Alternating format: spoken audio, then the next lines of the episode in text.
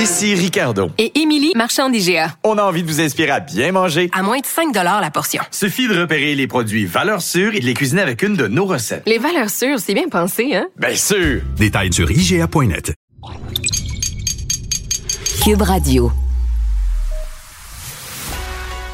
Il manie l'idée, la réflexion, la persuasion, le silence.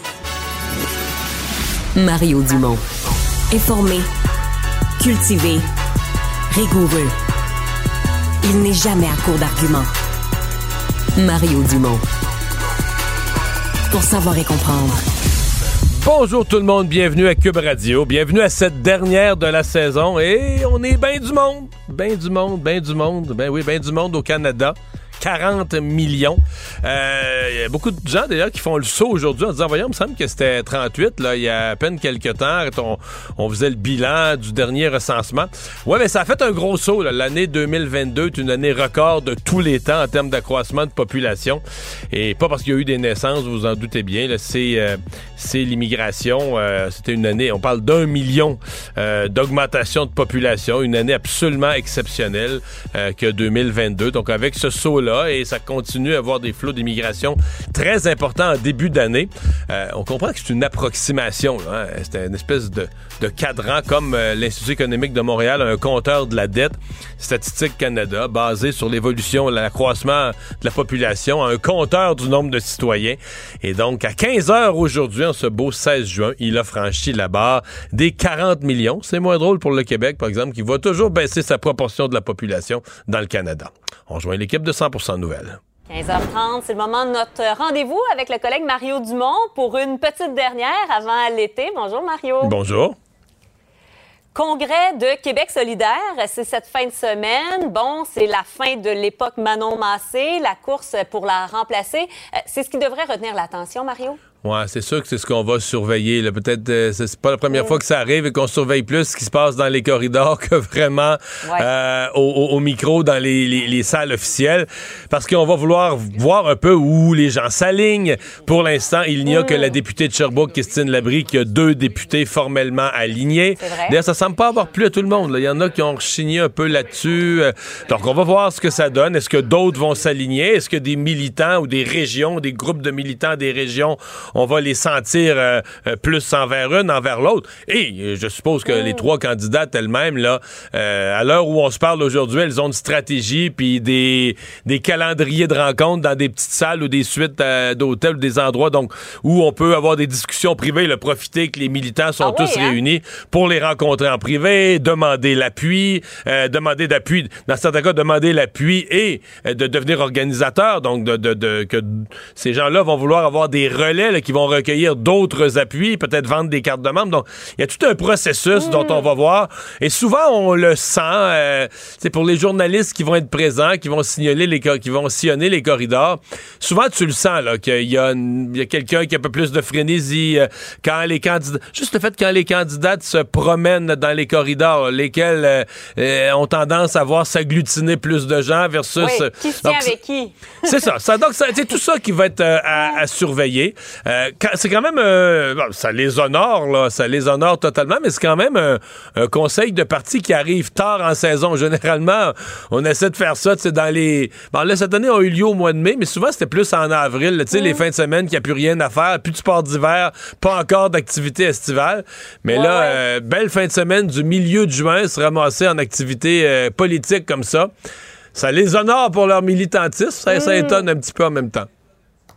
Oui, quand tu parles de, rencontres comme ça, est-ce que c'est euh, à travers la députation? Parce que euh, de l'extérieur, on peut avoir l'impression qu'ils sont tellement peu nombreux que les, amitiés sont claires, euh, les inclinaisons sont claires. Peut-être pas, pas nécessairement? Pas nécessairement. Puis, ben, puis c'est pas non plus... tu sais, les députés disent pas aux gens comment voter. C'est juste que ils sont euh, ils ont une influence euh, tu sais les gens sont on dira ce qu'on voudra les gens sont quand même tous un petit peu influençables. Quand tu vois qu'une candidature est forte quelques députés dès le début quelques députés qui embarquent avec euh, ben souvent les circonscriptions de députés sont des circonscriptions où il y a beaucoup de membres du parti là, le, le parti est plus vivant. Donc c'est, donc c'est pas un absolu t'as, as des appuis de députés tu gagnes. Mais tu veux toujours bâtir un momentum puis tu sais, c'est un peu l'histoire de la parade, Marianne, on le sait, là. Tu sais, il y a des gens, là, il y a des gens qui partent pas la parade, là. Ils, ils regardent passer les parades. S'il y a deux, trois parades, ils vont regarder passer, puis celle qui a le plus de monde, ils vont s'y joindre, là. Tu sais, il y, a une partie des gens qui sont comme ça. Ils vont se joindre. Tu sais, s'il y a une parade, qui a de la belle musique, beaucoup de monde, ça a l'air à bien aller, ils vont s'y joindre. Alors, il y a un peu ça aussi, là. Tu sais, donner le goût, donner le goût aux militants qui sont indécis, puis qui, tu sais, ceux qui regardent pour voir, ben, leur donner le goût de dire, ah, ben, c'est de ce côté-là qu'il faut aller. Quoi qu'à Québec solidaire, c'est peut-être un peu moins comme ça. C'est quand même un parti où il y a beaucoup d'idéologie et de gens qui sont engagés idéologiquement. Mais, je veux dire, c'est de l'humain quand même. Il y a peut-être un peu moins de ça, mais c'est de l'humain quand même. Et tout le monde va vouloir démontrer jusqu'à un certain point sa, force organisationnelle, puis l'enthousiasme qui est lié à sa campagne. J'allais dire, quand tu es le premier qui part la parade, euh, le candidat s'en rappelle aussi plus que quand tu es le dernier qui, qui s'accroche euh, en arrière. Parlons euh, par ailleurs, Mario, de la ministre de l'Habitation, France-Hélène Duranceau, n'avait pas fait de vague depuis son arrivée et là, elle est sur la sellette depuis ben, la semaine dernière, vendredi. le dernier élément en liste, ça, ça, concerne son amitié, son partenariat d'affaires également avec une lobbyiste. Qu'est-ce que tu penses de cette histoire-là? Ben, je, relève une phrase que tu as dite. On n'avait pas beaucoup entendu parler d'elle. C'est peut-être une partie du problème. Ben, puis à sa défense, elle est une nouvelle ministre. Elle a été nommée pour la première fois l'automne dernier puis a été nommée à l'habitation. Puis ça pouvait avoir l'air d'un rôle peut-être un peu secondaire, parce que, tu sais, autrefois, c'était le ministère des Affaires municipales et de l'habitation, donc il n'y avait même pas une ministre spécifique à l'habitation. Là, on la nomme spécifique à l'habitation.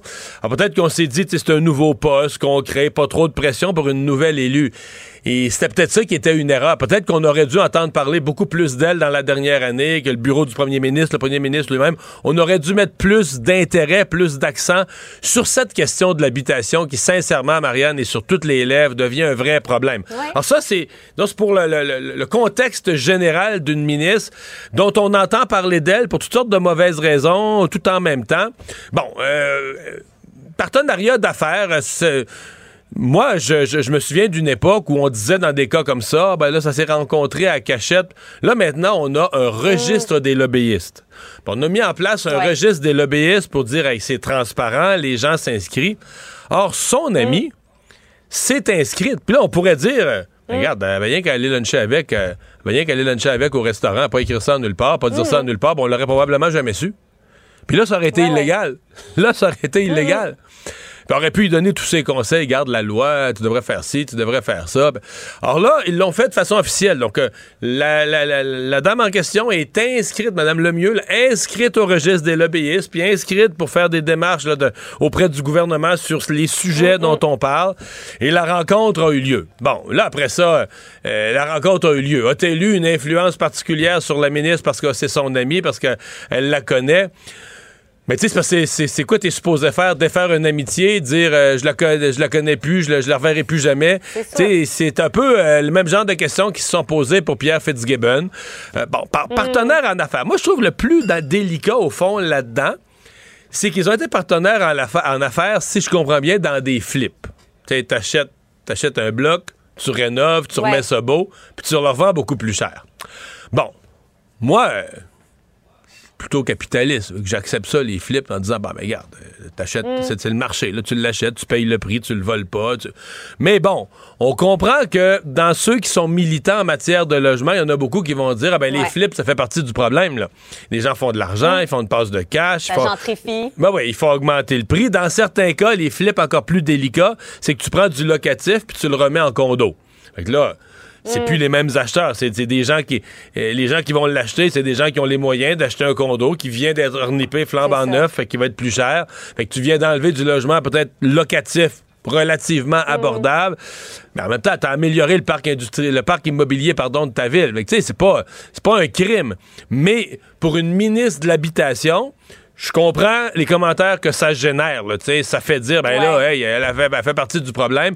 Et, et, derrière tout ça, il y a toute cette idée qu'elle est en train de s'installer avec son commentaire maladroit, avec son partenariat d'affaires, avec le fait qu'elle a été, à, avant une courtier immobilier, mais pas de résidentiel de haut niveau, là, dans le commercial, dans l'industriel. Mais c'est comme si elle s'installe dans une position d'une personne qui sera pas capable de comprendre qu'est-ce qui vit le petit locataire, là. Tu sais, qui payait 950 pièces pour son logement, puis là, ça vient d'y être augmenté à 1050, puis ça, c'est 100 pièces de là, de plus, il va le prendre dans son épicerie, et c'est une réalité.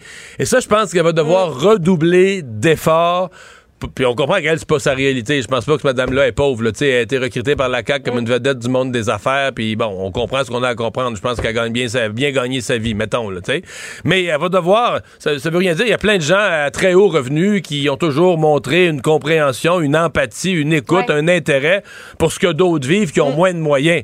Mais ça, elle, la date, c'est, mm, mm. ça, c'est ça qu'on n'a pas entendu, c'est ça qu'on n'a pas vu. Et les exemples, c'est comme si cette semaine, elle se fait piéger dans toutes sortes d'affaires, une mauvaise déclaration, une amitié qui, font ça, qui donnent l'image d'une personne. Ah ouais, l'immobilier, elle, tu sais, c'est gros condos, la grosse affaire, un million et plus. Donc, comprend-elle ce que vivent des petits locataires qui vont manger de la chenoute le 1er juillet prochain? C'est ça, à mon avis, qui devient délicat pour elle. Oui, un défi de, recadrement euh, à quelque part. Euh, Parlons des euh, quatre partiels ce lundi. Bon, deux qui euh, nous intéressent particulièrement. Il y a Westmount euh, ici, Portage Lisgard aussi parce que se présente là Maxime Bernier. Est-ce que, ben, disons, surtout dans le deuxième cas, on, pourrait avoir une surprise? Mais Marianne, tu sais que dans Oxford, là, je prends ça, il y, a eu un sondage cette semaine. Ça, ça devrait être conservateur haut la main. Il y a eu un sondage cette semaine qui mettait nez à nez les libéraux et les conservateurs. Fait qu'on va le surveiller lui aussi. Dans Oxford, dans l'ouest ben de l'Ontario, s'il fallait, je pense pas. Tu sais, un sondage, c'est traite. Les conservateurs ont toujours gagné ça assez clairement. Mais s'il fallait que Pierre Poliev échappe ça, ça, ça serait une nouvelle. Donc, tu viens de nommer les deux autres. Ben, dans l'ouest de Montréal, je pense qu'Anne Guéné n'est pas vraiment en danger. Le Parti libéral n'a pas perdu souvent dans, dans NDG Westmount. Là. Donc, je pense pas qu'on soit trop, trop en danger. Elle nous intéresse plus parce que c'est au Québec. Euh, Anne Guéné, on a quand même bien connu euh, son père, euh, le numéro 23 du Canadien. donc, ben ça, c'est, ouais, ouais, c'est ça. Dans, qui, qui fut ensuite directeur gérant de l'équipe. Bon, dans le Manitoba, là, c'est tout le monde a l'air à penser que les conservateurs vont regagner. C'était le comté de leur, chef, euh, leur chef par intérim. C'est la présence de Maxime Bernier qui crée l'intérêt. Et euh, là, bon, Maxime Bernier, lui, avec le thème de l'avortement, a martelé ça, a martelé que les conservateurs sont pas des vrais conservateurs, euh, pense que c'était c'était pense son deuxième ou son troisième, mais dans le top 3 de ses meilleurs pourcentages à la dernière élection, il a fait au-dessus de 21% Donc lui pense qu'il va mm. répéter quelque chose comme ça, peut-être encore mieux. Si t'écoutes les conservateurs ces jours-ci, ils vont dire non, non, Maxime Bernier, là, c'est l'occasion, là. On... C'est fini, là. On, règle le cas. il va avoir un pourcentage tellement bas que ça va montrer que, garde, même dans les meilleurs comtés de la dernière élection, là, il fait même plus de 10 même en se présentant lui-même comme chef, en étant là à temps plein pour faire campagne comme chef dans une, dans une seule circonscription, il n'est plus là pendant mm. tout. Là, qu'est-ce qui va arriver? Comment les pourcentages vont, vont se redistribuer? Est-ce qu'on aura une solution? Est-ce qu'on aura un résultat à mi-chemin entre les deux? un 15-16% de Maxime Bernier, pas assez pour dire qu'il est écrasé, mais pas assez pour dire qu'il a fait du progrès. Il aurait régressé un peu quand même. C'est des fois c'est ça qui arrive. Tu arrives avec un entre-deux qui règle rien. Mais c'est certain qu'on va surveiller dans cette circonscription-là le pourcentage. Évidemment, le scénario où Maxime Bernier gagne, là, pas besoin de te faire un dessin que ça, c'est une, bombe politique. Mais je pense vraiment pas que ça va arriver. Je, sens vraiment pas ça. Maxime Bernier, euh, quand même, qui nous a parlé de cette déclaration, qui a fait cette déclaration là, concernant les terroristes verts qui allumaient les feux de forêt, tout ça là, récemment aussi. Ben, euh, c'était, c'était absurde, mais, mais c'était absurde, Marianne mais si tu cherches de l'absurde, peut-être mm. aussi grave que ça, tu sais que dans le fond, Maxime Bernier a fait sa vie être, euh, ben, à ma connaissance, comment je me trompe, mais c'est un gars qui était euh, pro-choix, qui était pas, tu sais, dans l'époque des conservateurs, il faisait pas partie de ceux qui remettaient en question l'avortement. C'était plus du côté libertarien des choses, puis laisser vivre les gens, puis tu sais, pas interdire l'avortement. tu sais, ça pourrait mm. être tentant de dire, ben là il veut enlever des votes aux conservateurs, il s'en va se présenter dans un comté où les gens sont, sont plus, où il y a disons, un malaise avec l'avortement. Au moment où Pierre Poilievre, il veut clore que lui, il veut plus toucher à ça, l'avortement. Puis là, lui, Maxime Bernier, il sort ça. Moi, je suis anti-avortement. Tu sais, sur une question mm. de, une question pas morale, personnelle aussi sensible, euh, de prendre une mm, mm. position purement opportuniste, c'est. À suivre quand même. Ouais, c'est ça. C'est le ce lundi, alors que tu seras en vacances, mais tu vas suivre ah, je vais surveiller ça quand, même. Bon été, Mario. Salut, tu bon le été. mérites, profites-en, tu travailles fort. Bye, bon été. Il ne mord pas à l'hameçon des fausses nouvelles.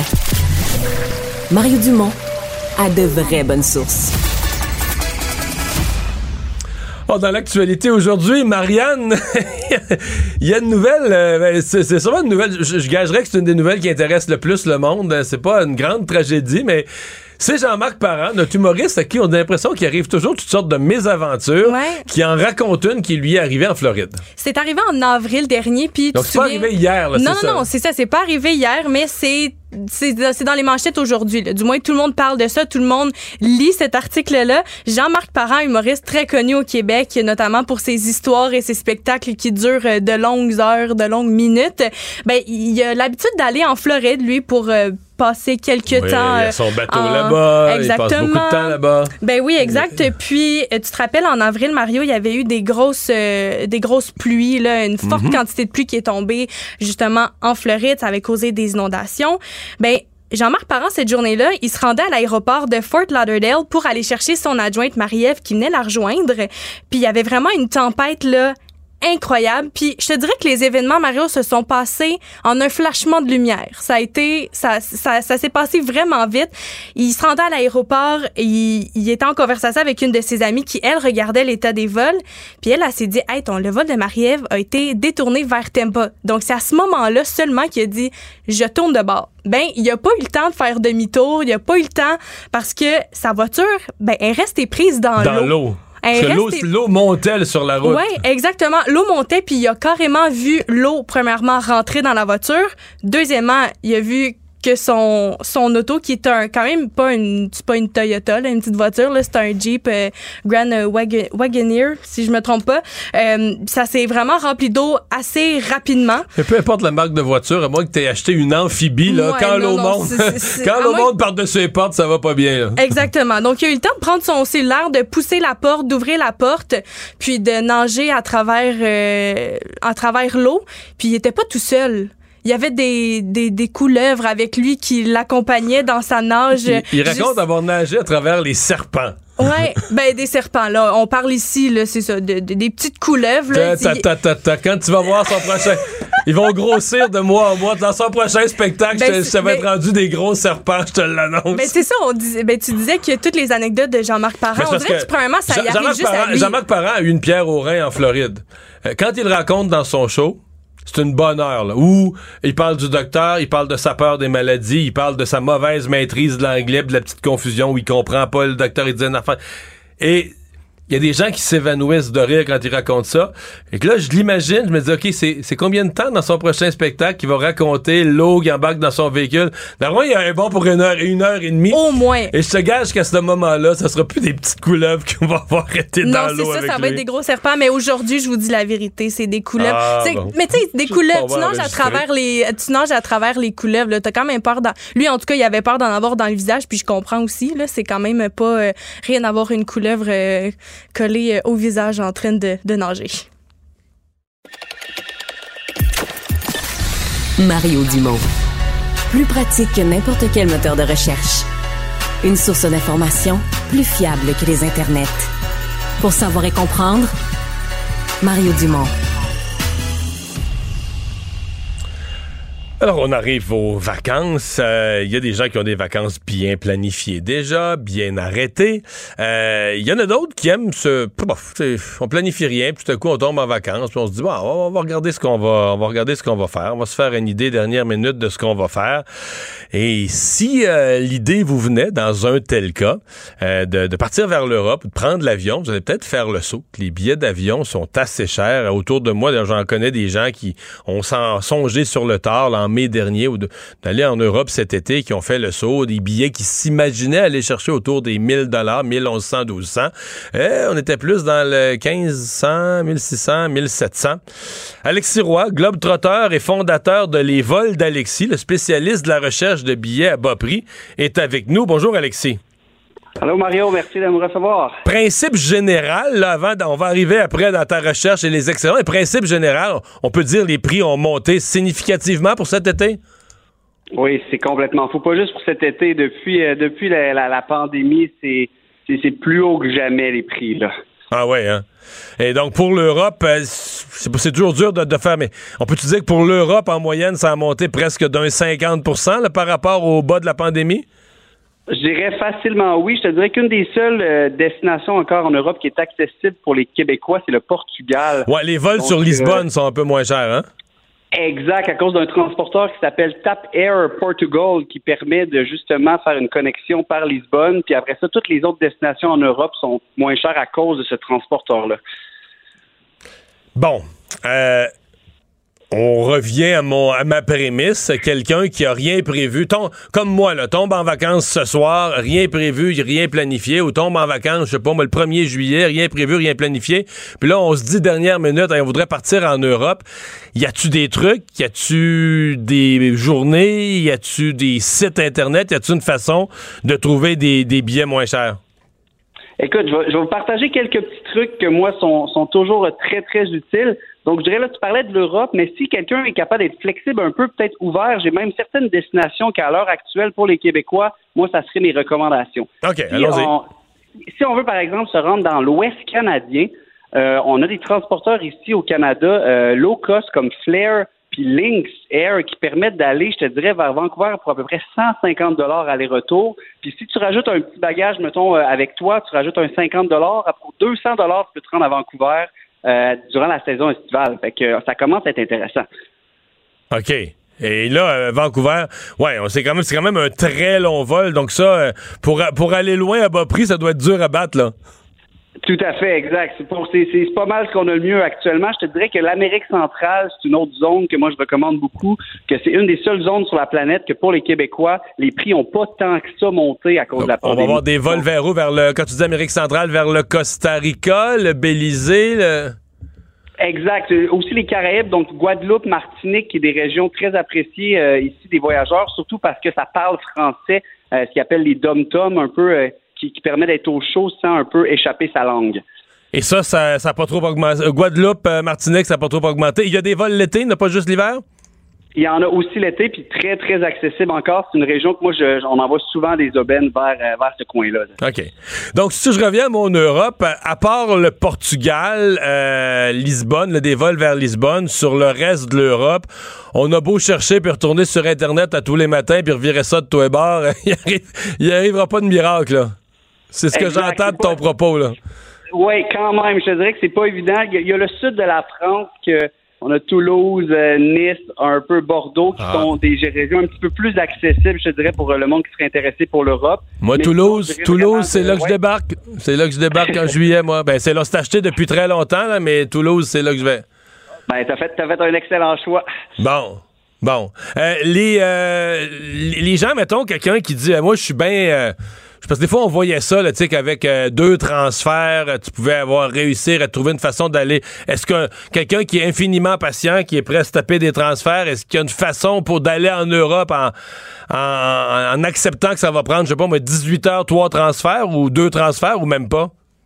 Malheureusement, même avec des transferts actuellement ou 40 heures d'escale, il n'y a, pas, a pas vraiment de remède miracle. Ce qui se passe, c'est qu'il y a beaucoup de compagnies aériennes que durant la pandémie, soit qui ont arrêté de couvrir certaines routes pour les Québécois pour se rendre en Europe, c'est que ça fait qu'il y, a moins de compétition qu'il y avait sur certains trajets et c'est la raison pourquoi les prix sont si élevés. Donc, on espère que, par exemple, des transats ou des, d'autres transporteurs vont commencer à ouvrir des routes qui avaient fermé préalablement, puis on va avoir une baisse de prix au fil de la prochaine année vers l'Europe. Vers les États-Unis, euh, bon, c'est un immense pays, des, quatre coins des États-Unis ou au centre. Est-ce qu'il y a des destinations où euh, c'est, ça peut être intéressant? Mais en parlant des États-Unis, j'ai un super truc que moi je, je, ah, parle souvent aux voyageurs du coin, c'est de euh, si les, les, voyageurs sont prêts à se déplacer une petite heure en auto, ils peuvent se rendre à Burlington ou à Plattsburgh, juste traverser la frontière. OK, mais là, tu m'intéresses. Moi, je surveille tout le temps ça, mais c'est qu'ils ont tellement peu de destinations. Tu sais, mettons, de Plattsburgh, ils vont à trois places, puis de Burlington, ils vont à cinq, six. C'est qu'ici, ça, tu vas pas à beaucoup d'endroits, là. Je te dirais que moi, les ceux que je regarde à partir de Plattsburgh, Burlington, c'est vraiment, mettons, la Floride et New York. C'est là y a des prix intéressants on peut parler quasiment des, vols aux alentours de 100 dollars vers, euh, vers la Floride. Donc, OK, euh, donc tu vas à Plattsburgh, puis tu peux te rendre en Floride pour 100 ou à Burlington. Exactement. Puis presque toutes les, mêmes en été, là, je te dirais pratiquement un peu partout durant l'année, c'est qu'il y a constamment des bons prix si tu es prêt à faire le, petit tour de route de plus en auto. Ouais. Non, mais Burlington, je l'ai fait une fois, c'est quand même assez simple dans le sens que c'est quasiment euh, c'est bien plus simple de stationner là, mettons, qu'à Trudeau à Dorval, là. Exact. Puis le stationnement coûte pas cher non plus. Le stationnement coûte pas cher. Non, j'incluais le prix. quand je parlais de simplicité de stationnement, j'incluais la simplicité de l'acte et la simplicité de payer la facture aussi. Là. Donc, euh, OK. OK, OK. Le... Sinon, ailleurs dans le monde, est-ce que. Euh, y a-tu des jours dans la semaine? Y a-tu. En fait, je vais poser une double question. Y a-tu des jours dans la semaine ou des moments où c'est mieux d'acheter? Ou y a-tu des moments où c'est mieux de voler? Acheter, je te dirais qu'il n'y en a pas vraiment, fait que ça, c'est un mythe. Que la journée que tu achètes, n'a pas trop d'impact. La, journée que tu pars, par contre, en a un. Donc, si on part dans le nombril de la semaine, donc euh, mardi, mercredi, jeudi, on est souvent en mesure d'avoir des meilleurs prix qu'aux extrémités. Euh, mais c'est encore là, c'est très, très variable. Souvent, moi, ce que je dis aux voyageurs, c'est pour ça un peu que j'écris les, les vols d'Alexis, c'est la seule façon que tu peux vraiment économiser, c'est d'être alerte avec le marché puis de réagir rapidement parce que c'est, on peut pas vraiment prédire ce qui s'en vient. On peut pas essayer de, de cacher, d'aller en navigation privée pour avoir des meilleurs prix, comme les personnes pensent avec, ce genre de mythe-là. C'est pas vrai, ça? Juste pas être là. De, se mettre, de se mettre en navigation privée, puis que là, tu vas avoir des meilleurs prix, c'est pas vrai? C'est pas vrai. C'est pas vrai non plus de changer son, son, son, son, navigateur en chinois ou dans une autre langue ou dans une autre monnaie pour être en mesure d'économiser. Ça vaut pas la peine de faire tout ce travail-là. Euh, pour aller chercher les bons prix, il n'y en aura pas tant que ça. OK, donc ça, c'est des, des inventions.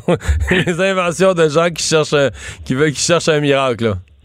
Exact, exactement. Hey, rappelle-nous, euh, parce qu'il y a quand même, tu nous racontes tout ça, mais toi, tu as, créé un site. Rappelle-nous comment l'outil peut être utilisé, euh, les vols d'Alexis. Oui, donc les vols d'Alexis, en fait, c'est un service d'alerte spécialement pour les Québécois pour envoyer des vols à bas prix. Donc moi, je cherche jour et nuit avec mon chat pour être en mesure de trouver ces variations-là de prix. Et quand je trouve des trucs exceptionnels, j'envoie ça au Québec. Il y, a, plus de 1 million de Québécois actuellement qui reçoivent euh, mes courriels. Donc, ça fait beaucoup de monde dans l'avion, mais ça rend ça super intéressant. Et toi, est-ce que tu voyages cet été? Oui, tout à fait. En fait, j'étais il y a quelques jours à Roland-Garros à oh, Paris. quand même, quand même. Avec, mon papa. Donc, j'essaie de. Je suis le, je suis le numéro un euh, client pour euh, mon propre service. Donc, je suis toujours, toujours, des, toujours le, le baluchon rempli de vols d'avion. Alexis, bon été, merci. Merci. Au revoir, Alexis Roy, des vols d'Alexis. Vous pouvez trouver ça facilement en ligne. Francis Gosselin, économiste. Tout ça, ils l'ont échappé. Consultant. C'est quand même pas une petite affaire. Auteur. C'est moins politiquement populaire. Francis Gosselin, pour savoir et comprendre l'économie. Salut Francis. Salut Mario. Ce matin, en regardant le journal, je me suis souvenu d'une manchette. J'aurais de la misère à mettre une année là-dessus, mais d'après moi, c'est dans les années 90 pour te dire combien on remonte loin.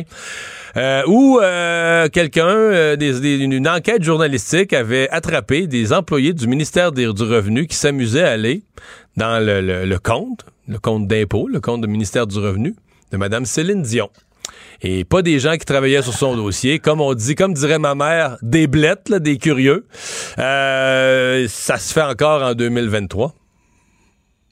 Tout à fait, Mario. C'est euh, une enquête justement du Journal de Montréal qui a dévoilé qu'en fait, depuis euh, quelques années, là, cette mode, comme tu disais, d'aller fouiller dans les dossiers euh, de personnes, en fait, je sais pas si c'était Céline Dion ou d'autres, mais, mais d'aller fouiller donc dans les dossiers sur lesquels ces employés n'étaient pas autorisés, continue en fait de battre son plein. Là, il est question de plus de 100 employés de, de l'agence provinciale qui se sont fait d'une façon ou d'une autre taper sur les doigts. Donc, euh, dans dont même 8 ou 9 ont été carrément congédiés, les plus, les gars, l'école les plus sévères. Exactement. J'imagine que c'est des cas de récidive. Là. Il n'y a pas eu nécessairement tant de détails qui ont été dévoilés par rapport à tout ça, mais au total, comme, on, comme je le disais, c'est 114 personnes qui ont reçu des mesures Ben, disciplinaires ouais. pour avoir essentiellement fouillé des informations privées sur des dossiers de citoyens sur lesquels il n'y avait pas affaire à, à fouiller. J'ai euh, pas, j'ai pas vu tout, ouais. de- J'ai pas vu évidemment tous les éléments aujourd'hui des enquêtes du ministère, mais ce que je sais dans le passé, c'est qu'il y a deux, deux catégories de fouilleux. Puis entendons-nous, quand on dit fouiller, là, si vous appelez au ministère du Revenu, puis vous demandez des, des de l'information sur votre dossier, il y a un employé qui va y aller, et à ce moment-là, il fouille pas. Il est autorisé. Il est dans, dans le cadre de son travail, avoir accès à votre, à, à votre dossier, faire partie de son travail du moment. Mais j'allais dire, donc, ceux qui fouillent sans raison, il y a deux motivations. Il y a la curiosité, mais il y en a une autre qui est encore moins noble. C'est qu'il y en a qui vendent leurs services, là, que ce soit des gens qui veulent vérifier le crédit de quelqu'un ou qui veulent enquêter sur quelqu'un et qui se mettent et qui ont une taupe dans le ministère du Revenu puis vont dire hey, va donc vérifier dans le dossier un tel, tel nom, telle adresse, ça, cette personne-là, ça- son compte est-tu en règle avec le revenu? Parce que là, on veut vérifier si la personne est solvable, s'il doit de l'argent au revenu ou peu importe. Et donc, euh, ça, c'est euh, c'est encore plus c'est encore plus sale. C'est peut-être ça les congédiements. Donc, des gens qui, dans le fond, un peu comme un employé des douanes ou de l'aéroport qui passe de la drogue, quelqu'un qui utilise son poste, mais qui qui vend l'information, donc utilise son poste pour faire d'autres revenus à partir des privilèges que son poste lui offre. Et ça, c'est vraiment... c'est encore- tout est inacceptable. On va dire que c'est encore plus, euh, encore plus sombre comme comportement. À fait, Mario. Puis le pire, là, c'est que dans certains cas, c'est vraiment pour des, des pacotilles. Là. Par exemple, un locataire, là, on veut savoir s'il gagne bien sa vie avant de le prendre, par exemple. Des choses qui, en principe, devraient faire l'objet d'une enquête de crédit assez simple. On passe par un collègue, un ami qui travaille chez Revenu Québec. On obtient des informations auxquelles, techniquement, on n'a pas le droit d'avoir accès. Et donc, euh, euh, c'est intéressant, Mario, que tu mentionnais l'histoire de Céline Dion. J'ai pas retrouvé l'enquête en tant que telle, mais j'ai retrouvé des, des, euh, des documents et en fait des, des articles de journaux qui datent de début des années 2010 où on racontait le même problème essentiellement. Puis de 2003 à 2014, il y avait eu 615 employés qui avaient consulté ou divulgué des informations comme ça. C'est à peu près 50 par année. Plus ce qu'on apprend, c'est que dans les trois dernières années, c'est encore à peu près tu sais, 50 40, par année, 50 plus par ou moins, année. ouais. Donc, clairement, euh, Hmm. euh, Revenu Québec n'arrive pas à endiguer ce problème-là. Donc, tu sais, la question Mais, qui se pose, c'est dans quelle ouais. mesure est-ce que la formation, le, tu sais, En, l'encadrement... en- en même temps, la nouvelle, c'est qu'il est la nouvelle, c'est suffisante. qu'il y a des gens qui se sont fait taper ses doigts. là. La nouvelle, c'est qu'ils s'en sont rendus compte, ils les ont attrapés, puis euh, ils ont été sanctionnés. euh, qu'on peut. Ce matin, le LCN, je parlais avec un expert en informatique, il me disait il est en sécurité. Ouais. Il avait quand même l'impression qu'il il pense que les mailles du filet sont assez serrées, que les consultations de dossiers laissent une trace, et que la plupart de ceux qui le font finissent par se faire prendre. Bon, euh, est-ce qu'on doit être rassuré? Je sais pas, je suppose. Mais ce que je te dis, c'est Mario, il y a 10 ans, il y avait 50 par année et 10 ans plus tard, c'est encore 50 Ah ouais. par année. Donc peut-être que les mailles du filet fonctionnent, fine, mais il- une fois qu'on a, qu'on a pris la personne en flagrant délit de devoir consulter des dossiers, il est trop tard. Donc la question, c'est raison. qu'on peut faire en amont pour en- par le recrutement, la formation ou par des systèmes informatiques mieux encadrés pour parce que ultimement Mario, c'est c'est peut-être c'est peut-être Mario Dumont là, qui se fait fouiller dans son dossier. Puis j'imagine que toi-même, tu n'as pas sa- nécessairement envie de savoir que Joe Blow, il va voir combien tu gagnes, combien de, de, de, de dons t'as fait, euh, ton adresse à la maison. C'est des informations très privilégiées que, à moins que tu ne le demandes, Mario Dumont, tu sais, un agent, il y a un autre agent qui n'est pas assigné au dossier de Mario Dumont, il n'a pas affaire à aller fouiller ces informations-là. Euh, j'imagine la personne qui arrive dans mon dossier, qui me voit partout à TV, à radio, dit Tabarouette, il fait tout ça bénévole, mais il est vraiment au service du peuple. Non, t'es pas Non, non, supposé puis, rire, t'es supposé, je- t'es pas supposé partir à rire, t'es supposé être ému. oui, je, je- écoute, je, je suis, je suis une, une larme, Ah, Mario. ok, mais- ok, bon, dit, c'est ça. euh, je, je, je, je pense quand même, puis tu sais, cette personne-là, comme je le dis, c'est peut-être pour assouvir sa curiosité, mais après ça, se tourne de bord, ça va dans son party de Noël, puis dit à sa famille, saviez-vous que Mario Dumont, il gagne tant, puis il fait tant, puis là, il donne de, de l'argent à tel tel cause. Encore une fois, c'est pas de ses affaires, c'est Non, pas non, des c'est- c'est pas informations acceptable du qui tout. sur la place publique. Là, je, je te prends un exemple pour te provoquer, Mario, mais c'est la même chose pour n'importe quel citoyen du Québec qui, a priori, a le droit d'avoir euh, fournit ces informations-là par obligation à Revenu Québec, mais donc a le droit que ces informations-là soient pri- privées euh, et protégées à l'inverse. Et on en a parlé beaucoup ces derniers jours, ces dernières semaines de construction, de besoin de logement. Et les chiffres qui viennent de tomber là, sur la construction résidentielle, de- les chiffres d'un mois à l'autre, c'est pas du joli. C'est d'un mois à l'autre, c'est pas du joli, puis d'une année à l'autre, c'est pas du joli non plus, Mario. Donc, on parle d'une diminution par rapport à la même période l'année dernière, d'une baisse de 62% ce qui est une des, des mises en chantier en 25 ans des mises en chantier, effectivement. Donc, c'est euh, euh, des données là, qui font un peu peur. Euh, pourquoi? Parce qu'éventuellement, les mises en chantier, Mario, il y a toujours un, une espèce d'effet temporel. Hein? On, on, une mise en chantier, dans le cas d'une maison, c'est quand on commence la construction. Dans le cas d'un immeuble, c'est quand on a coulé la dalle. Donc, c'est vraiment la partie là, de base là, à partir de laquelle on construit. Donc, souvent, selon si c'est une maison, si c'est un immeuble, ça peut prendre entre 6 et 18 mois généralement là, avant que les unités commencent à être euh, livrés sur le marché. Et donc, quand je dis aujourd'hui, en mai, c'est les données de mai, euh, on a une diminution de 62% des mises en chantier. Ça veut dire que dans un an, dans deux ans, il va y avoir sur le marché beaucoup moins d'unités que ce qu'on a vu récemment. Et donc, on parle toujours de la crise du logement, du fait que l'immobilier augmente rapidement de prix, autant dans le locatif que dans l'achat. Le, le, la politique monétaire semble avoir fait, stagner les prix un petit peu, mais tu sais, on voit pas une grosse, grosse baisse actuellement des prix. Et là, de savoir que dans un an, dans deux ans, il va y avoir beaucoup moins d'unités mises sur le marché, ça laisse craindre que juillet cette année, juillet 2024, puis juillet 2025, ça se passe très mal. Euh, évidemment, j'ai toujours, euh, bon, un petit biais, tu le connais, là, à savoir que les villes n'aident pas énormément du point de vue réglementaire, mais là, en ce moment, c'est vraiment aussi la question du financement euh, des, des, des projets là, qui, qui fait mal aux, développeurs, aux constructeurs. Les taux sont hyper élevés, les matériaux sont difficiles à trouver, la main-d'œuvre est peu abondante et donc tout ça, ça fait en hmm. sorte qu'on est dans une espèce de tempête parfaite sur le marché de l'immobilier on, approche du moment où euh, quelqu'un va se lever et proposer un grand sommet de l'habitation au Québec, même au Canada, parce que c'est un problème pan-canadien, puis tout le monde va se mettre à applaudir, dans le sens qu'il y a, ça devient une préoccupation de tout le monde, puis même les gens, mais même les gens de ma génération, un peu plus âgés, qui sont logés, mais s'inquiètent pour leurs jeunes, tu sais, les grands, même les grands-parents s'inquiètent pour leurs petits. C'est, c'est vraiment, on, s'inquiète pour les plus jeunes, on s'inquiète ceux qui perdent leur logement, ceux qui doivent changer de logement. Ça devient là que ça touche tellement de monde, ça inquiète tellement de monde que ça devient une, priorité, je pense, qui va interpeller tous les, euh, tous les gouvernements. Euh, les prix de l'alimentation euh, ne, se stabiliseraient pas selon... non, se stabilisent, pardon, selon la RBC. Oui. ben, les prix se stabilisent, ils ne vont pas rebaisser. C'est ça, mais ils ne vont pas rebaisser, exactement. C'est ça, exactement. Euh, pourquoi? Ben, la RBC a publié une étude là, assez exhaustive justement sur le, le, marché de l'alimentation au Canada. Ce qu'ils disent, là, ils rappellent que depuis deux ans, les prix ont augmenté de presque 20 là. on parle souvent des augmentations de 10-11% mais c'est de mois à mois, puis ça, ça fait donc plusieurs mois que ça dure. Donc, on est à 18 là, sur les 24 derniers mois d'augmentation des prix de l'alimentation. Évidemment, les salaires n'ont pas augmenté d'autant. Ils augmentent à un bon rythme actuellement mais, pas. Ce qu'ils disent en fait, c'est que là, ce qu'ils envisagent, c'est qu'éventuellement, ces prix-là vont rester plus stables dans la prochaine année, les deux prochaines années. Donc, on peut voir un arrêt de l'augmentation. Peut-être que les salaires vont rattraper un petit peu, donc ça devrait être, correct. Mais donc, ce qu'ils disent, ça ne va pas rebaisser. Pourquoi?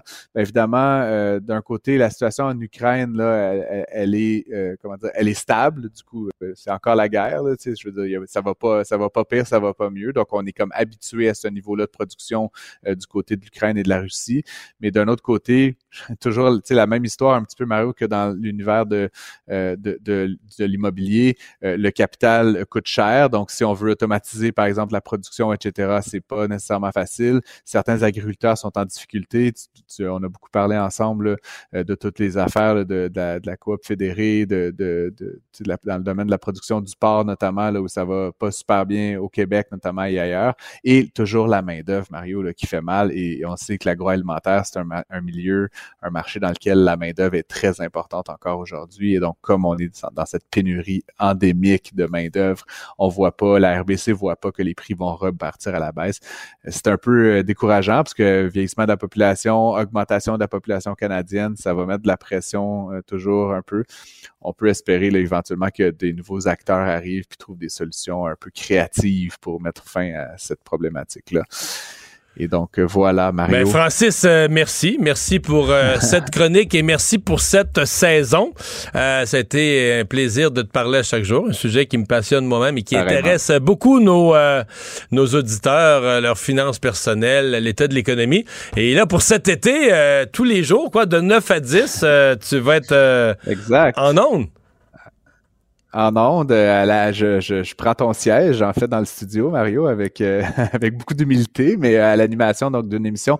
Prends pas ça pour du cash tous les matins de 9h à 10h en co-animation avec Philippe Richard Bertrand. Donc, dès lundi, là, vous pouvez nous écouter. On va avoir des invités, on va parler d'actualité, on va débattre, puis on va prendre des questions du public. D'ailleurs, s'il y a des auditeurs qui nous écoutent, qui veulent nous envoyer des questions, là, il suffit de le faire, d'écrire sur le site de Cube, puis on va se faire un plaisir de leur répondre. Donc. Bon, je vais vous écouter. Peut-être parfois dans une chaloupe. hey, salut, bon, bon, été. J'espère, j'espère te retrouver à l'automne, Marie. Ben ouais. Ça marche. Bye bye, bon été. Ici Ricardo. Et Émilie, marchand d'IGA. On a envie de vous inspirer à bien manger. À moins de 5 la portion. Suffit de repérer les produits valeurs sûres et de les cuisiner avec une de nos recettes. Les valeurs sûres, c'est bien pensé, hein? Bien sûr! Détails sur IGA.net. Casse-tête, devinette, mots croisés. Mario Dumont a la solution à tout. L'exercice lui-même Mario Dumont. va faire sortir plus de vérité sur ce qui s'est véritablement passé à ce moment-là. Gérez donc ça, s'il vous plaît. Isabelle Maréchal. Mais c'est parce qu'à un moment donné, si on paye pas tout de suite, on va payer tout à l'heure. La rencontre, Maréchal Dumont. Coquillages et crustacés, qui l'eût cru déplore la perte de l'été, qui depuis s'en est allé. On a rangé les vacances. Ouais, les vacances. Voilà, ben là, c'est la fin de la tourne. Au début, ça commence avec le début de l'été. Oui, oui, oui, oui. C'est un- une espèce d'entrée en, en bouche, de mise en bouche, parce que... Pour nous faire un bilan de ce que tu as retenu de cette saison, de cette donné- année d'actualité. Voilà, Les grandes tendances. les, euh, les grands sujets qui nous ont Juste du positif. occupés et, et qui risquent de nous occuper encore. Je faisais le bilan, puis je me disais, mon Dieu, ces dossiers-là, fort, fort à parier, là, que ce, ce seront à peu près les mêmes dossiers qui vont Il y a de continuer la de nous redondance dans l'actualité. Il y a ça, puis t'as envie de dire, ben écoute, on n'apprend pas, on traîne toujours nos vieux boulets de dossiers, on dirait qu'ils aboutissent pas. Évidemment, quand on dit ça, on pense tout de suite aux dossiers de la santé, de l'éducation, du transport, des infrastructures. Euh, mais il y a quand même des dossiers importants qui sont qui sont greffés cette année. Tu sais, on a on a ramené au goût du jour l'importance du français par rapport à, à la perte du français. Euh, Il y a des mots qui des gros mots qui ont qui avaient déjà été prononcés par d'autres. Je, je vais utiliser un mot savant. Ça a-tu, ça a-tu percolé dans la population? Ben oui, c'est vrai. Il y a le sondage cette semaine, les gens sont d'accord. Ah oui, c'est oui, ça, je me avec- la réforme de- de Ouais. Bernard Drainville. Ouais, ouais, ouais. Donc ça veut dire que c'est pas juste, là, à la veille de la c'est pas juste dans les médias qu'on s'intéresse à. Non, c'est. non, non, vraiment pas juste dans les médias. Puis je pense que quand tu, peut-être pas dans, dans, dans des groupes ou de, peut-être ça paraît pas assez sur les réseaux sociaux. Les gens revendiquent, ils passent pas leur journée comme nous à, à disséquer l'information puis à revendiquer non plus euh, certaines choses. Mais, mais moi, je, je parle beaucoup avec des gens comme toi, sans doute, et, et je me rends compte quand on parle de ce sujet-là, les gens s'animent tout de suite. Il y a, il y a une vraie, puis, puis même les jeunes aussi, dont on pourrait penser qu'ils soient peut-être un peu moins intéressés, un peu moins touchés euh, par ça, parce que euh, quelle langue tu parles, ben, c'est comme tu veux, là. Je parle anglais ou français. C'est au choix. Moi, j'ai tout le temps non. on ce parle les deux en même temps. Ouais, de- oui, ou encore. Mais, ben, l'important, c'est qu'on parle français. Tu sais, moi, je suis pas contre les anglicismes euh, à partir du moment où on comprend ta langue. Sais, Les Français Moi non en plus, moi, France. ça me fatigue pas les non. anglicismes, mais cinq par phrase, c'est beaucoup. Oui, c'est sûr, ça, c'est sûr. Exactement. Ou les comme genre, tu sais, en tout cas, je me comprends. Tu sais, veut dire. Tu vois? Ou, ou- On te comprendrait mieux si tu mettais des mots dans ta Peut-être phrase. mets des mots en deux comme genre, puis on va peut-être aller quelque part. Mais tu vois, donc je pense que ce dossier-là qui est revenu, moi j'aime bien quand euh, ce dossier-là euh, nous, nous occupe et, euh, et, quand, et quand on revendique euh, la place du Québec aussi dans un... Tu sais, moi je suis un Canada fort dans un, un, un Québec fort dans un Canada fort, comme disait l'autre. Je trouve que c'est toujours très bon parce que, ben on l'a vu aujourd'hui, on est quand même beaucoup plus de monde qu'on était Au dans le Canada? La Alors ça, population c'est- croît rapidement au Canada. là. 40 millions là, de, de citoyens et on veut, on le sait, parce que ça, ça a été une des choses qu'on a vraiment découvertes cette année, c'est qu'il y avait un grand plan pour que moi, j'ai rebaptisé le, le plan, le programme Canada Bigger Than Large, euh, c'est-à-dire le fameux 100 millions. D'espèce de projet Canada, euh, beaucoup qui part beaucoup de Toronto, hein, Hmm. et euh, Mais là, le gouvernement, il vise pas ça, finalement. Ils ont une- Après deux semaines, ils nous ont dit, Ouais, mais c'est pas vraiment notre programme. Ben, C'est ça, moi, je trouve ça bizarre que ça te, Ben, prend, autant, que ça, ça te prend autant de temps à rendre. Parce que, tu sais, si on t'accuse, toi, de faire quelque chose que tu veux pas faire, tu vas réagir tout de suite. Tu dis, hey, je vais pas faire ça, moi. Mais quand ça te prend deux semaines à dire, ben, non.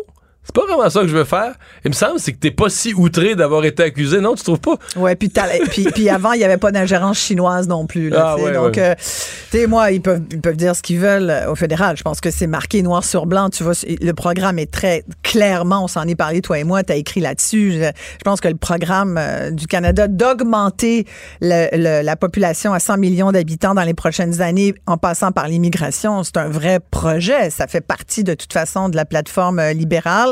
Puis je pense que ça fait partie de, des plateformes de beaucoup de, de, de, partis politiques. Tu sais. Euh, même nous, au Québec, évidemment, la CAQ, elle, est plus est moins ardente, si tu veux, pour, des questions de francisation. Parce que si on demandait, puis c'est ça qui fait que ça nous, qu'au Québec, on a beaucoup parlé de cet, enjeu-là, parce que on se dit d'accord pour l'immigration, mais une immigration francophone, idéalement à 100 qu'on choisirait. Ça, ça serait le scénario idéal caquiste, puis je comprends pourquoi. Euh, si on n'avait pas l'enjeu de l'anglais, puis l'enjeu de la francisation, euh, qu'on prenait pour acquis que tous les immigrants qui arrivent ici parlent français, je pense que le, on pourrait être très tenté aussi d'ouvrir les vannes, comme le Canada le suggère. Je pense que ce qui nous retient, c'est cet écueil-là où on se dit, ben, plus on va faire venir du monde qui parle pas français, puis plus ça va nous noyer dans cet océan euh, de, de Canada anglais. Donc c'est ça qui fait qu'on n'est pas si ouvert à une certaine immigration. Euh, sinon, là, je pense que les, les hmm. gens qui sont en ce moment à l'économique au gouvernement du Québec, on pense à Pierre Fitzgibbon, François Legault est là aussi. C'est sûr que les chambres de commerce, les chambres les de leur disent tous les jours, ça, prend, ça, nous prend plus d'employés. Exactement. Le Conseil du patronat est là aussi. Tout le monde le dit. Hey, on a besoin de plus de bras. Alors, je te dis, si, euh, hmm. tu sais, on, c'est un peu le même discours. Quand tu, quand tu y vas sur l'économique, sur les affaires, le discours, c'est fait venir du monde. Puis dernièrement, j'ai eu l'occasion de parler à des entrepreneurs, euh, par exemple de Lillet, de Montmagny, euh, d'autres régions du Québec. Puis c'est vrai qu'ils ont besoin de monde. Ils ont besoin de monde. Fait que ça, c'est un dossier, je pense, qui va nous occuper beaucoup à la rentrée. Puis pour les gens ordinaires qui sont pas forcément en affaires, qui sont pas forcément dans, dans le dans l'économique au quotidien, on l'est tous un peu, parce que on travaille pour de l'argent. La classe moyenne dont je t'ai beaucoup parlé cette année, euh, moi je vais continuer de la suivre et d'essayer d'être de, de, parler un peu pour elle ou en tout cas Mais de ça traduire. a été un sujet de la saison, ben, la ça classe a été moyenne. Un grand sujet à cause de l'inflation. Euh, ben oui, c'est ce que j'allais dire, sa capacité de se payer les choses de base avec l'inflation. Puis là on finit la saison, puis c'est le logement. C'est sûr qu'on a ben, pas. Logement déjà. C'était mais là, c'est plus que jamais le logement. J'ai l'impression que depuis un mois, c'est le sujet. Puis le 1er juillet approche, faut dire. Mais c'est-à-dire que, tu vois, c'est intéressant de voir qu'après la pandémie, où, où la pandémie nous a comme a comme cristallisé le logement parce qu'on s'est tous ramassés chez nous. voilà. On s'est tous ramassés chez nous. Et là, ça a comme cristallisé le logement, l'immobilier comme valeur refuge. Et quand ça va pas bien, l'immobilier, pour moi, est la valeur refuge. Il y en a qui vont dire c'est l'or. Il y en a qui vont trouver de la valeur dans d'autres choses. Moi, je trouve, tu sais, puis c'est documenté. C'est pas les bourses. Les bourses s'effondrent dans ces cas-là. Il y a des crises économiques. Quand, quand tu es tout le temps à la merci de l'ailleurs qui va décider si ça monte ou ça descend, le matin, tu sais pas à quel taux ça part, puis tu sais pas à quelle heure ça ferme à 4 heures. C'est stressant. Alors que l'immobilier, bon an, mal an, tu sais qu'il y aura toujours une croissance. Il y aura toujours une croissance. Ceux qui prônent aujourd'hui ou qui prêchent le fait que, attendez, achetez pas tout de suite, vous allez voir, ça va baisser tout à l'heure. Non, moi, je crois pas ça. Et d'ailleurs, il y a eu une petite accalmie, mais tu vas voir, ça va reprendre. Pourquoi? Parce qu'il y a une pénurie de logements et puis les constructeurs veulent plus construire. Et, et ça, moi, je pense que la crise, j'en parle un peu cette semaine, moi, je pense que la crise du logement va être beaucoup pire. Mais je te disais, donc, au moment de la pandémie, donc, le logement est ressorti fort comme étant le premier lieu euh, critique. Et là, c'est mis par-dessus ça l'inflation alimentaire post-pandémique. Tout le monde en a profité et malgré ce qu'elles disent, y compris les grandes chaînes d'alimentation, tout le monde en a profité. Et aujourd'hui, alors qu'on a mis des, des, caissiers automatiques qui marchent euh, moyen, on va se le dire, alors qu'on a fait des compressions aussi, les prix n'ont pas baissé, bien au contraire. Les prix des aliments et on nous a, et on nous annonce à chaque fois quand même, tous les trois mois, je ne sais pas si tu as remarqué, mais oui, tu as écrit là-dessus, on, continue d'avoir cette inflation alimentaire. Alors, aujourd'hui, la RBC dit les prix de l'alimentation devraient se stabiliser, mais vont pas baisser. Mais ça baisse pas. Les augmentations que vous avez assumées, euh, avalez-les. Ouais, ouais. Mais, mais ça devrait se stabiliser. Ben, se stabiliser parce qu'à un moment donné. À des prix tu élevés, tu une se install- stabiliser à des prix élevés. là. Ben oui, puis t'as- tu sais la notion de élasticité au prix à un moment donné, sauf que dans l'alimentaire, tu sais t'as des t'as des des aliments de base, puis t'as des aliments de luxe. Alors T'es beaucoup moins le- élastique dans le prix sur du de luxe, t'sais, mais, mais sur des aliments de base que sont le sucre, la farine, euh, le riz, euh, le café, tous ces aliments qui sont justement trans- transigés dans les grandes bourses internationales, ça, ça va, ça, ça va pas baisser. Moi, je pense pas que ça va, ça va juste augmenter. Pourquoi? Et c'est un autre des dossiers qui, nous- qui nous a occupés et qui va continuer de, de, de nous occuper, c'est l'environnement, c'est les changements climatiques. Je pense que que tu parles à n'importe qui dans l'industrie agroalimentaire, surtout en ce moment. Tu sais, cet été, on se fait dire, ouf, ça, ça va pas être évident. Euh, à qui je parlais cette semaine qui, qui me racontait que ça n'a pas été une bonne saison pour euh, tel produit. Donc, euh, on, va être confronté à, ça, puis ça, ça fait une pression sur les prix forcément. Après, toi, comme citoyen, consommateur, tu, vas être appelé à faire des choix. Je pense que Mais nous, parce que dès qu'on parle d'alimentation, nous, en Amérique du Nord, malgré qu'on chiale, on se plaint, mais je veux dire, on mange. Là. On fait, on fait pas partie, Ouais. on fait pas partie des pays où euh, on se prive de nourriture. À la limite, on va acheter, acheter du porc plutôt qu'une viande plus chère. On va... Mais là, tu, tu parles, tu parles pour les gens qui travaillent, qui ont un revenu sur lequel. Bon, Ah, il y a des gens qui se les- ramassent. Avec les prix des logements, il y a de plus en plus de gens qui travaillent puis se ramassent les banques alimentaires quand même pour la dernière semaine du mois. Oui. Ah ouais. Exactement. Et, et c'est ça, moi, je trouve, qui est, qui est tellement dommage. Euh, c'est qu'on a. Moi, j'ai l'impression qu'on n'en sort pas de ça. Tu vois, ça fait 18, ça fait une vingtaine d'années que je suis impliquée dans des causes où c'est justement au cœur, c'est, on essaye de freiner l'insécurité alimentaire. Puis c'est hyper frustrant, Mario, parce que j'ai l'impression qu'on n'avance pas. Puis tu essaies de garder les équipes, beaucoup de bénévoles. Tu sais, c'était dans le communautaire, là. C'est des gens qui arrivent, beaucoup de nouveaux arrivants, mais aussi, mais beaucoup de jeunes aussi. Euh, c'est pas c'est pas toujours quand tu regardes ça tu dis bon ben comment on fait? C'est pas toujours rose d'un point de vue euh, économique ce qui attend certaines personnes plus fragilisées pour toutes sortes de raisons tu sais. Euh, et puis ce qui va demeurer c'est euh, tant mieux c'est un job tu sais. Mais on apprend aussi là on a vu on a vu des baisses de- d'emploi dernièrement, c'est-à-dire que oui, on a toujours un taux de chômage incroyable. Je te parlais de Lillet. Je parlais à un entrepreneur cette semaine à Lillet. Écoute, il me disait, Lillet Montmagny, là, où il y a plein de, de grosses industries. Euh, je, pense, je parlais à Humano Médical. Ils font des lits d'hôpitaux. Écoute, c'est un succès d'entreprise incroyable, mais il y en a plusieurs dans ce coin-là. Puis 3% de taux de chômage. 3 3 c'est le plein emploi? Tu, trouves tu cherches un employé, tu trouves pas. Là. Écoute, Ou bien faut que tu le même- débauches. Faut que tu le- C'est même, on dit même que c'est tu le 4 débauches à un si tu calcules. Ouais, alors, à 3 là, exactement, tu vas... de- Tu cherches un employé, faut que tu le voles à quelqu'un. Exactement, tu fais du maraudage. Fait que- mais toutes les régions sont pas équivalentes. Puis, puis en même temps, ben, il y a tout le contexte du milieu du travail dont je risque de te parler beaucoup euh, l'année prochaine parce que je, je continue de m'y intéresser. Il y a aussi des gens qui vont choisir. Moi, je pense que les gens vont choisir parfois, euh, vont se donner les moyens de, de recentrer leur choix sur ce qui leur fait vraiment du bien. Tu sais, la santé mentale a été un autre des gros dossiers qui, dont on a beaucoup parlé cette année. Puis, puis on en a parlé pas toujours pour des bonnes raisons, là, parce qu'un gars à Amkoui a foncé en Ouais. camionnette sur du monde. tragédies, parce que la semaine d'après, un autre dans l'est de Montréal a tué euh, ses- ses- sa grand-mère sa mère, Ouais. euh, puis son père. Ouais. Tu sais, c'est- c'est tout ça aussi. là. Exactement. Il y a eu quelques aussi. euh, on a eu, on a eu des grandes frayeurs parce qu'il y a eu aussi des alertes dans des écoles, où finalement. C'était plus de peur que de mal, mais quand même. tu sais, Alors, ce climat-là, il y a la police, tu sais, euh, aussi. Qu'est-ce qu'on veut de notre police? Euh, Est-ce que notre police est assez efficace? Euh, Manque de relève chez les policiers. On veut pas un État non plus qui soit trop interventionniste. Fait que tu vois, tous ces dossiers-là, c'est des dossiers de société. Je viens de te faire, on vient de faire une espèce de 360 sur un peu la tournée de tous ces dossiers-là qui, qui nous intéressent, puis qui sont préoccupants parce qu'on n'a pas les réponses pour tout. Puis je pourrais te parler du transport parce que moi aujourd'hui, j'ai été prise là-dedans. Ça a été un des grands enjeux. Comment me déplacer, euh, comme bien, comme sans doute des dizaines de milliers de gens. Puis c'est pas juste parce qu'on a un événement international qui s'appelle la F1 qui amène des dizaines de milliers de touristes à Montréal, qui va rapporter. C'est la seule voie où il n'y a pas de cône, le circuit Gilles Villeneuve. Oui, exactement. On aimerait ça y aller, mais euh, bon. puis autant, autant on dit que ça rapporte à une ville, en même temps, c'est aussi, il y a aussi beaucoup de dépenses. Ça rapporte peut-être pas autant qu'on qu'on le souhaiterait.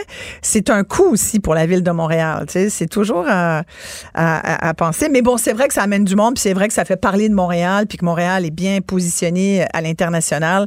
Mais mais n'empêche qu'au niveau des infrastructures, il a fallu ce matin qu'un camion citerne ait un ennui puis crée un incendie sous un des ponts, un des nouveaux ponts du REM, Ça a été au pied du pont catastrophique sur Champlain. l'ensemble de la rive sud. Écoute, c'est mais et Montréal parce que Ah ouais. comme comme c'était bouché pour accéder euh, à la route qui mène au casino à cause de la F1, t'es- c'était- j'étais une souris dans une souricière. Je veux dire, on, on s'est tous appelés, là, tous les gens Ben, Moi, je du suis arrivé coin. à 6h20 au pont Jacques-Cartier, puis les gens de Champlain étaient rendus à Jacques-Cartier. Ça a été la congestion. Isabelle. Mais je voulais terminer quand même Oui. avec une musique parce qu'il Oh. faut quand même, là, je t'ai fait un tour, puis des fois les gens vont dire Ah mon Dieu, c'est donc bien déprimant, mais party! Voilà! Il faut garder espoir, Mario! L'esprit, ben oui. Hey, mettre bon dans- été. Oui, c'est festif Bon l'été! été, un été festif que je Oui. te souhaite, qu'on se retrouve euh, en août. Bye Certainement. bye. L'alcool c'est de l'eau. L'alcool c'est de l'eau. L'alcool c'est de l'eau. L'alcool c'est de l'eau.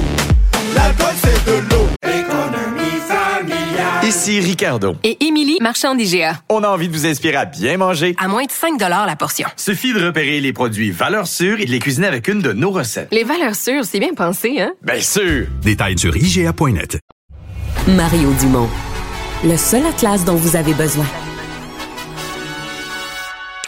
Alors, un finissant du séminaire Saint-Joseph euh, dans la région de la, de Mauricie euh, se retrouve un peu euh, dans une situation difficile, ne pourra pas jouer au football parce qu'il passe au... C'était trop bon à l'école, c'est ça le problème. Il a sauté des années et donc se retrouve âgé de 15 ans, va passer tout de suite au cégep parce qu'il a sauté deux années du secondaire et donc se retrouve coincé. Toutes ses demandes ont été refusées et ne pourra plus jouer au football alors qu'il est un joueur de football. On va en parler tout de suite avec sa mère, la mère de Mathis Lapierre, Hélène Brosseau. Bonjour, Madame Brosseau. Bonjour, Monsieur Dumont. Euh, quelles années il a, il a sauté? Des années au primaire? Oui, en fait, Mathis a commencé l'école à, à l'âge de 4 ans, puis euh, il a sauté là, sa sixième année primaire, de sorte qu'il est rentré à 10 ans au secondaire. OK. Donc, je comprends. Donc, il y, y a- il y a une année qui a sauté, puis il y a une année qui a juste commencé une année plus jeune que tout le monde. C'est ça. OK. Et donc là, il se retrouve vraiment très jeune à aller au cégep, là. Oui, oui, à 15 ans, là, pour euh, toute sa première session, là, c'est quand même... Euh, et il a voulu s'inscrire au football. Expliquez-nous euh, pourquoi, quelles règles se retrouvent à bloquer tout ça? Oui, ben en fait, là, euh, on, on savait là, dès le départ, Mathis bon, étant le RSEQ, c'est du réseau sport étudiant, ça, ça prend l'école d'appartenance, c'est ça là-dessus. On savait là, dès le départ qu'il y avait cette règle-là, mais il y avait quand même là, euh, certaines là, modifications là, qui, qui ont été faites là, par le passé à cette règle-là qui permet à des élèves là, qui sont, bon, pour X raisons, soit aux adultes, soit dans un cheminement professionnel, soit là, dans une école particulière, de poursuivre leur sport avec leur école secondaire d'appartenance. C'est un petit peu ça à quoi on s'attendait, en fait, à ce que la RSEQ, dans euh, leur lecture de la situation, permette à Mathis de poursuivre, euh, en fait, là, sa pratique de son sport, considérant son âge, considérant l'absurdité de l'envoyer au, jouer au collégial.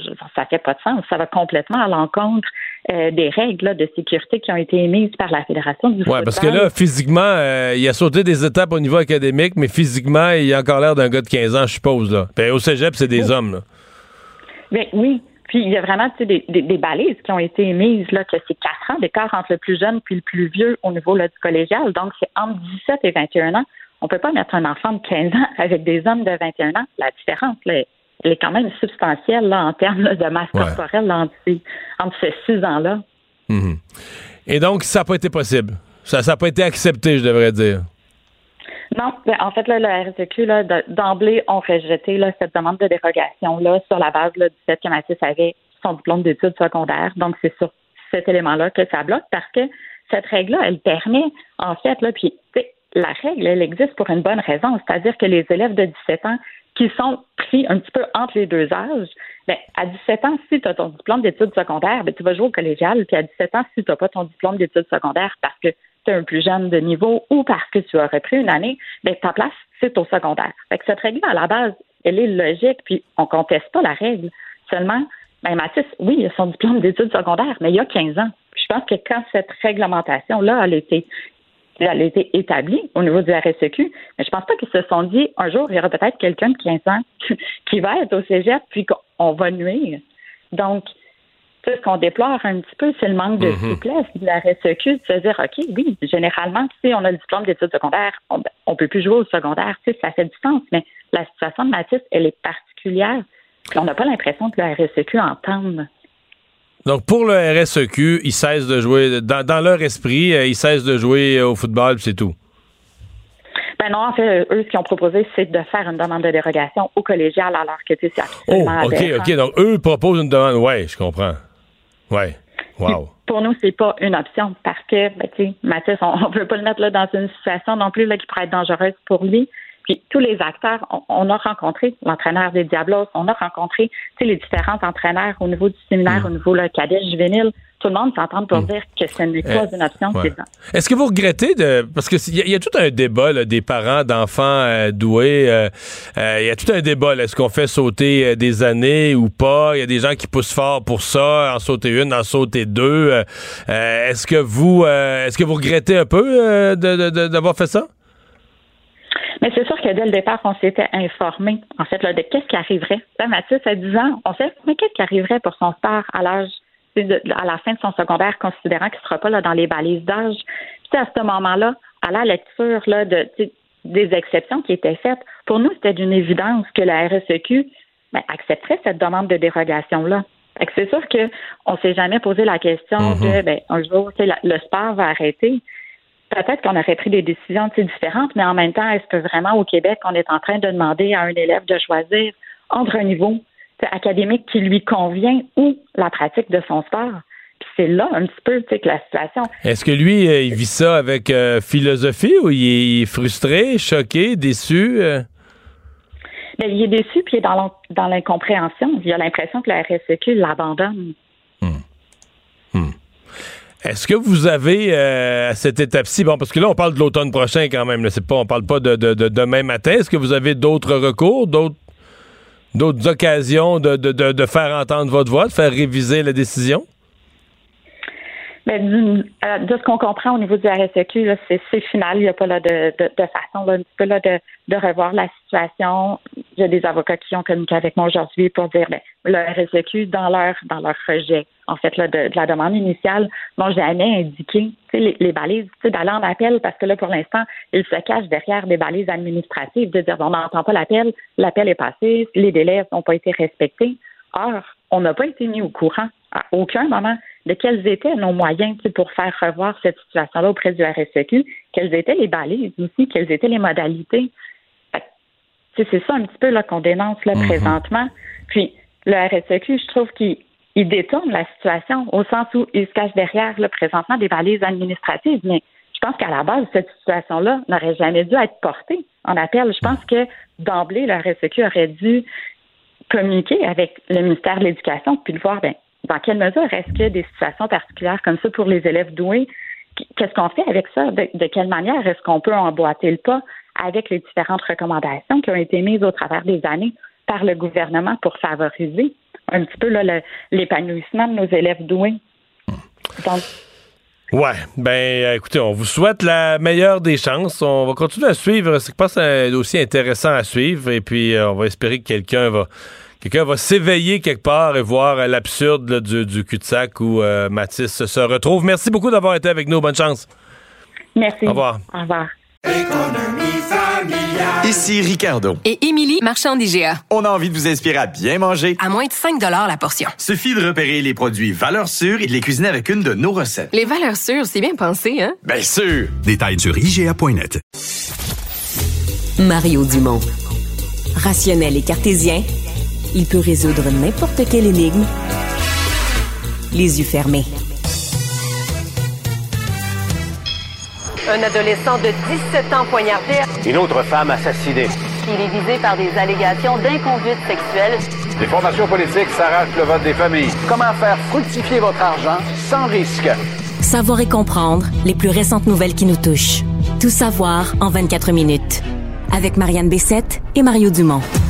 En manchette dans cet épisode du vendredi 16 juin, une heure sans surveillance, la DPJ vide la maison et déplace les quatre enfants d'une famille d'accueil. trois ans de prison pour avoir tué un aîné. Et Grand Prix de Formule 1 à Montréal, l'exploitation sexuelle inquiète de nombreux experts. Tout savoir en 24 minutes. Savoir en 24 minutes. Bonjour à tous et bienvenue à Tout savoir en 24 minutes. Bonjour Mario. Bonjour. On commence avec une histoire de la DPJ, là, vraiment une histoire euh, très crève-cœur pour euh, les, euh, les familles d'accueil. En fait, ce sont euh, deux, deux, deux Québécois, Monsieur Michel Morissette et Madame Monique Baudouin, qui accueillent des enfants depuis plus d'une dizaine d'années dans leur, dans leur foyer, des, des enfants de la DPJ. Et en fait, eux devaient étaient à l'extérieur, euh, étaient à l'étranger, étaient en, en Floride. Euh, puis pendant ce temps-là, les enfants peuvent pas être sans, sans surveillance. Donc, il y avait une gardienne qui venait passer la journée avec eux. Puis, la fille biologique d'un des deux euh, membres du couple qui venait prendre la relève par la suite. Cependant, il y avait un un écart d'une heure là, où, les, où les enfants se trouvaient seuls. Et à ce moment-là, ben, il y a un signalement qui a été fait par une personne, probablement, on, on sait pas, on sait pas qui, là, le, le Michel Morissette disait en entrevue avec Benoît Dutrisac que c'était probablement l'aîné qui avait rapporté euh, un signalement. Euh, puis en fait, la DPJ est juste débarquée à la maison, puis en 36 heures, ils ont vidé la maison, ont pris les effets personnels des enfants et sont tout simplement partis.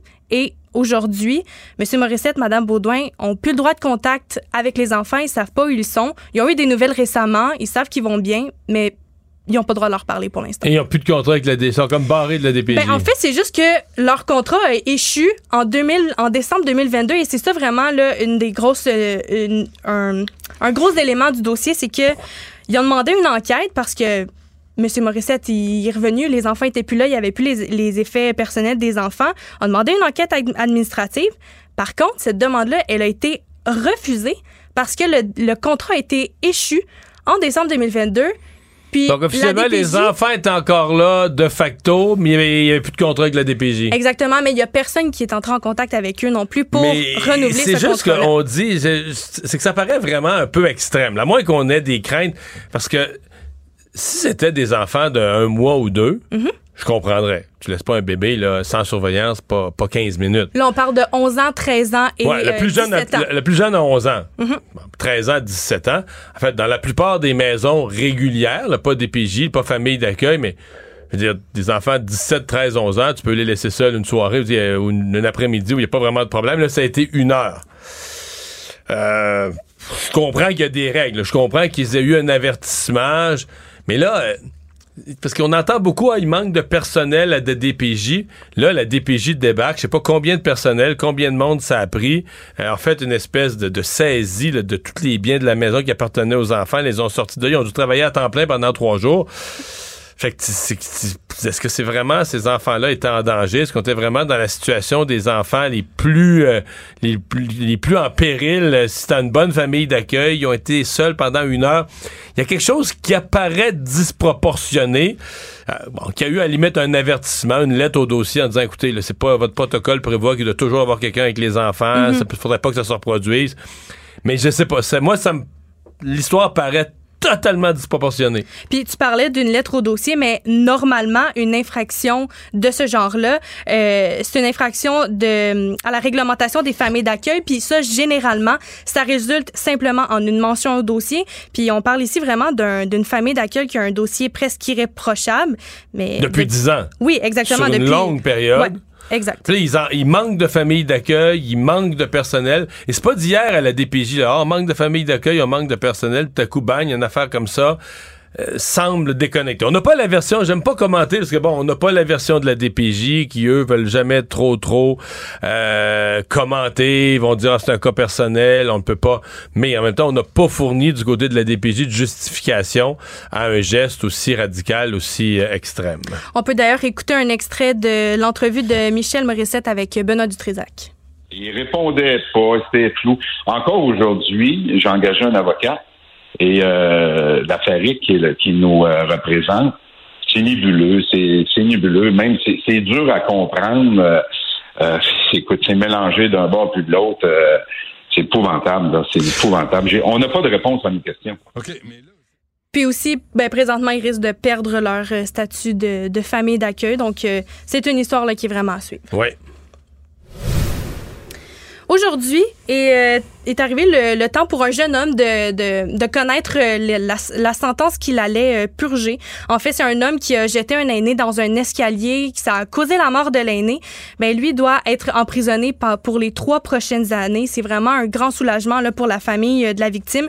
Je te fais un petit résumé des, des, des événements, Mario. Ça s'est déroulé le 11 septembre 2021 dans la petite municipalité d'Huberdeau, dans les Laurentides. C'est une soirée là où, pendant la pandémie, on doit le préciser, euh, les passants qui, qui marchaient ne portaient pas de masque et euh, l'accusé et son ami marchaient devant le duplex de l'aîné qui euh, où résidait le septuagénaire. Et cet aîné-là ben, a menacé et a insulté l'accusé et son ami. Par le suite, ben, eux sont allés faire une petite soirée au bar et une fois que la- l'accusé était intoxiqué, il est retourné voir Monsieur, euh, Monsieur Charbonneau, est retourné voir l'aîné, est allé cogner chez lui. Il prétextait encore à ce jour-là avoir des intentions de discuter avec lui pour comprendre un peu l'attitude qu'il avait eue un peu plus tôt. Ben là, il s'est querellé encore une fois avec la victime, puis c'est à ce moment-là qu'il euh, l'a poussé les deux mains dans le dos. Euh, il a quitté les lieux, puis il est retourné au bar où il a pu partager son expérience. l'aîné tombé dans l'escalier était finalement décédé des suites de ses blessures. Oui, exactement. Il est quand même décédé le 3 octobre suivant à l'hôp- à l'hôpital, mais oui, c'est ce qui a, ce qui a causé euh, son décès. Ouais. Ben, c'est parce que même trois ans de prison, il s'en sort. Tu sais, j'allais discuter puis il est mort, là. Tu sais, t'expliques ça au juge, je toujours étonné, mais tu allais discuter finalement, euh, la personne est décédée. C'est quelque chose qui n'a pas marché dans ta discussion. Euh, bon, je peux comprendre qu'on qu'on considère pas ça comme un meurtre premier degré, là, que c'était pas l'intention, qu'il y a probablement une part accidentelle dans l'événement, mais euh, quand même. Puis toute cette histoire, on, on a eu quelques dossiers récemment. Il me semble qu'on avait clarifié ça dans les tribunaux que l'auto-intoxication, le fait, euh, on avait le dossier dans les Laurentides là, euh, cette semaine. Tu sais, si tu te gèles la face ou tu, tu te saoules, ou- ce, ce ne devait plus être une excuse pour dire, Ah, ben là, j'étais pas conscient de ce que je faisais. Non, non. C'est pas, pas quelqu'un d'autre. Si quelqu'un d'autre t'a injecté avec une seringue un produit puis t'étais plus conscient de ce que tu fais, là, c'est pas pareil. Mais l'auto-intoxication, comme défense pour dire ah moi j'étais intoxiqué, je savais pas ce que je faisais, ou j'étais pas conscient de la, de la violence de mes gestes, ça devait plus passer puis dans les là, tu dis ben c'est encore une excuse. On a l'impression en tout cas. Ah, ben, c'est une un- excuse qu'on entend souvent. Ben J'ai oui. fait ça parce que j'étais sous. euh, Ouais, c'est- Puis c'est- comme si, ben, on n'est plus supposé en tenir compte, mais quand tu regardes les jugements, tu dis, ah ben, ça, ça a l'air qu'on en tient encore compte, c'est encore une excuse. Puis ça a vraiment été un long combat aussi pour, euh, pour la famille parce qu'au début, ils pensaient qu'il allait seulement pouvoir s'en tirer avec des travaux communautaires. La défense, pour sa part, avait proposé une peine euh, sous la barre des deux ans d'emprisonnement. Bon, maintenant, c'est trois ans qui a été, euh, qui a été euh, donné à, à, monsieur, à monsieur Charbonneau qui, je dois mentionner, s'est rendu aux autorités dès le lendemain du drame et qui a également plaidé coupable à la, à la première occasion. Puis il y avait également aucune, aucun antécédent judiciaire. C'est la grande fin de semaine du Grand Prix du Ouais. Canada à Montréal. Es-tu un fan de F1, toi, Mario? Pas tant. Pas tant? Je l'ai été, euh, je l'ai été euh, à l'époque des deux Villeneuve. là. Gilles, Gilles, j'étais jeune, Ouais. j'étais ado euh, quand il est décédé. Euh, Jacques, Jacques, d'ailleurs, quand il a gagné le, le dernier Grand Prix où il est devenu champion du monde contre Schumacher, j'étais à Londres. J'étais dans un bar à Londres avec Marie-Claude, on regardait ça en direct. Euh, et euh, là, ces dernières années, on dirait moins. euh, Puis je suis jamais allé au Grand Prix. Dans ma vie, T'es jamais allé? non, j'ai eu quelquefois des invitations, j'avais quelque chose de plus intéressant. En même temps, ça raconte que je suis pas si passionné. Je ne suis jamais allé sur le site du Grand Prix durant le week-end du Grand Prix. Alors, je sais pas, il y a bien du monde. puis- Ouais, ben il y a énormément de monde. Puis d'ailleurs, on peut déjà voir un peu les répercussions Ouais. là, dans le métro. Hier, au métro Longueuil, il y avait déjà des, euh, des, des fils pour euh, séparer Ouais, les fils là, qui fin- avaient C'est une fin de semaine pour- dans la circulation qui va être euh, qui va être sportive. Oui, euh, dans la circulation aussi, mais aussi dans le dans le- l'exploitation sexuelle, c'est vraiment ça qui, qui inquiète les experts. Il y a entre autres euh, Marie-Michelle Whitlock, une intervenante au CALAC Agression Estrie, qui, elle, dit que chaque année, elle voit les, les filles disparaître à la même période pour Les filles se rendre ça, exactement ouais. pour se rendre à Montréal. Puis elle remarque aussi au même moment une augmentation presque systématique du nombre de fugues de jeunes filles. C'est vraiment une problématique qui affecte toutes les régions. On parle pas juste de l'Estrie ou du Grand Montréal, même il y en a des autres provinces qui viennent ici pour répondre à la demande de l'industrie du sexe.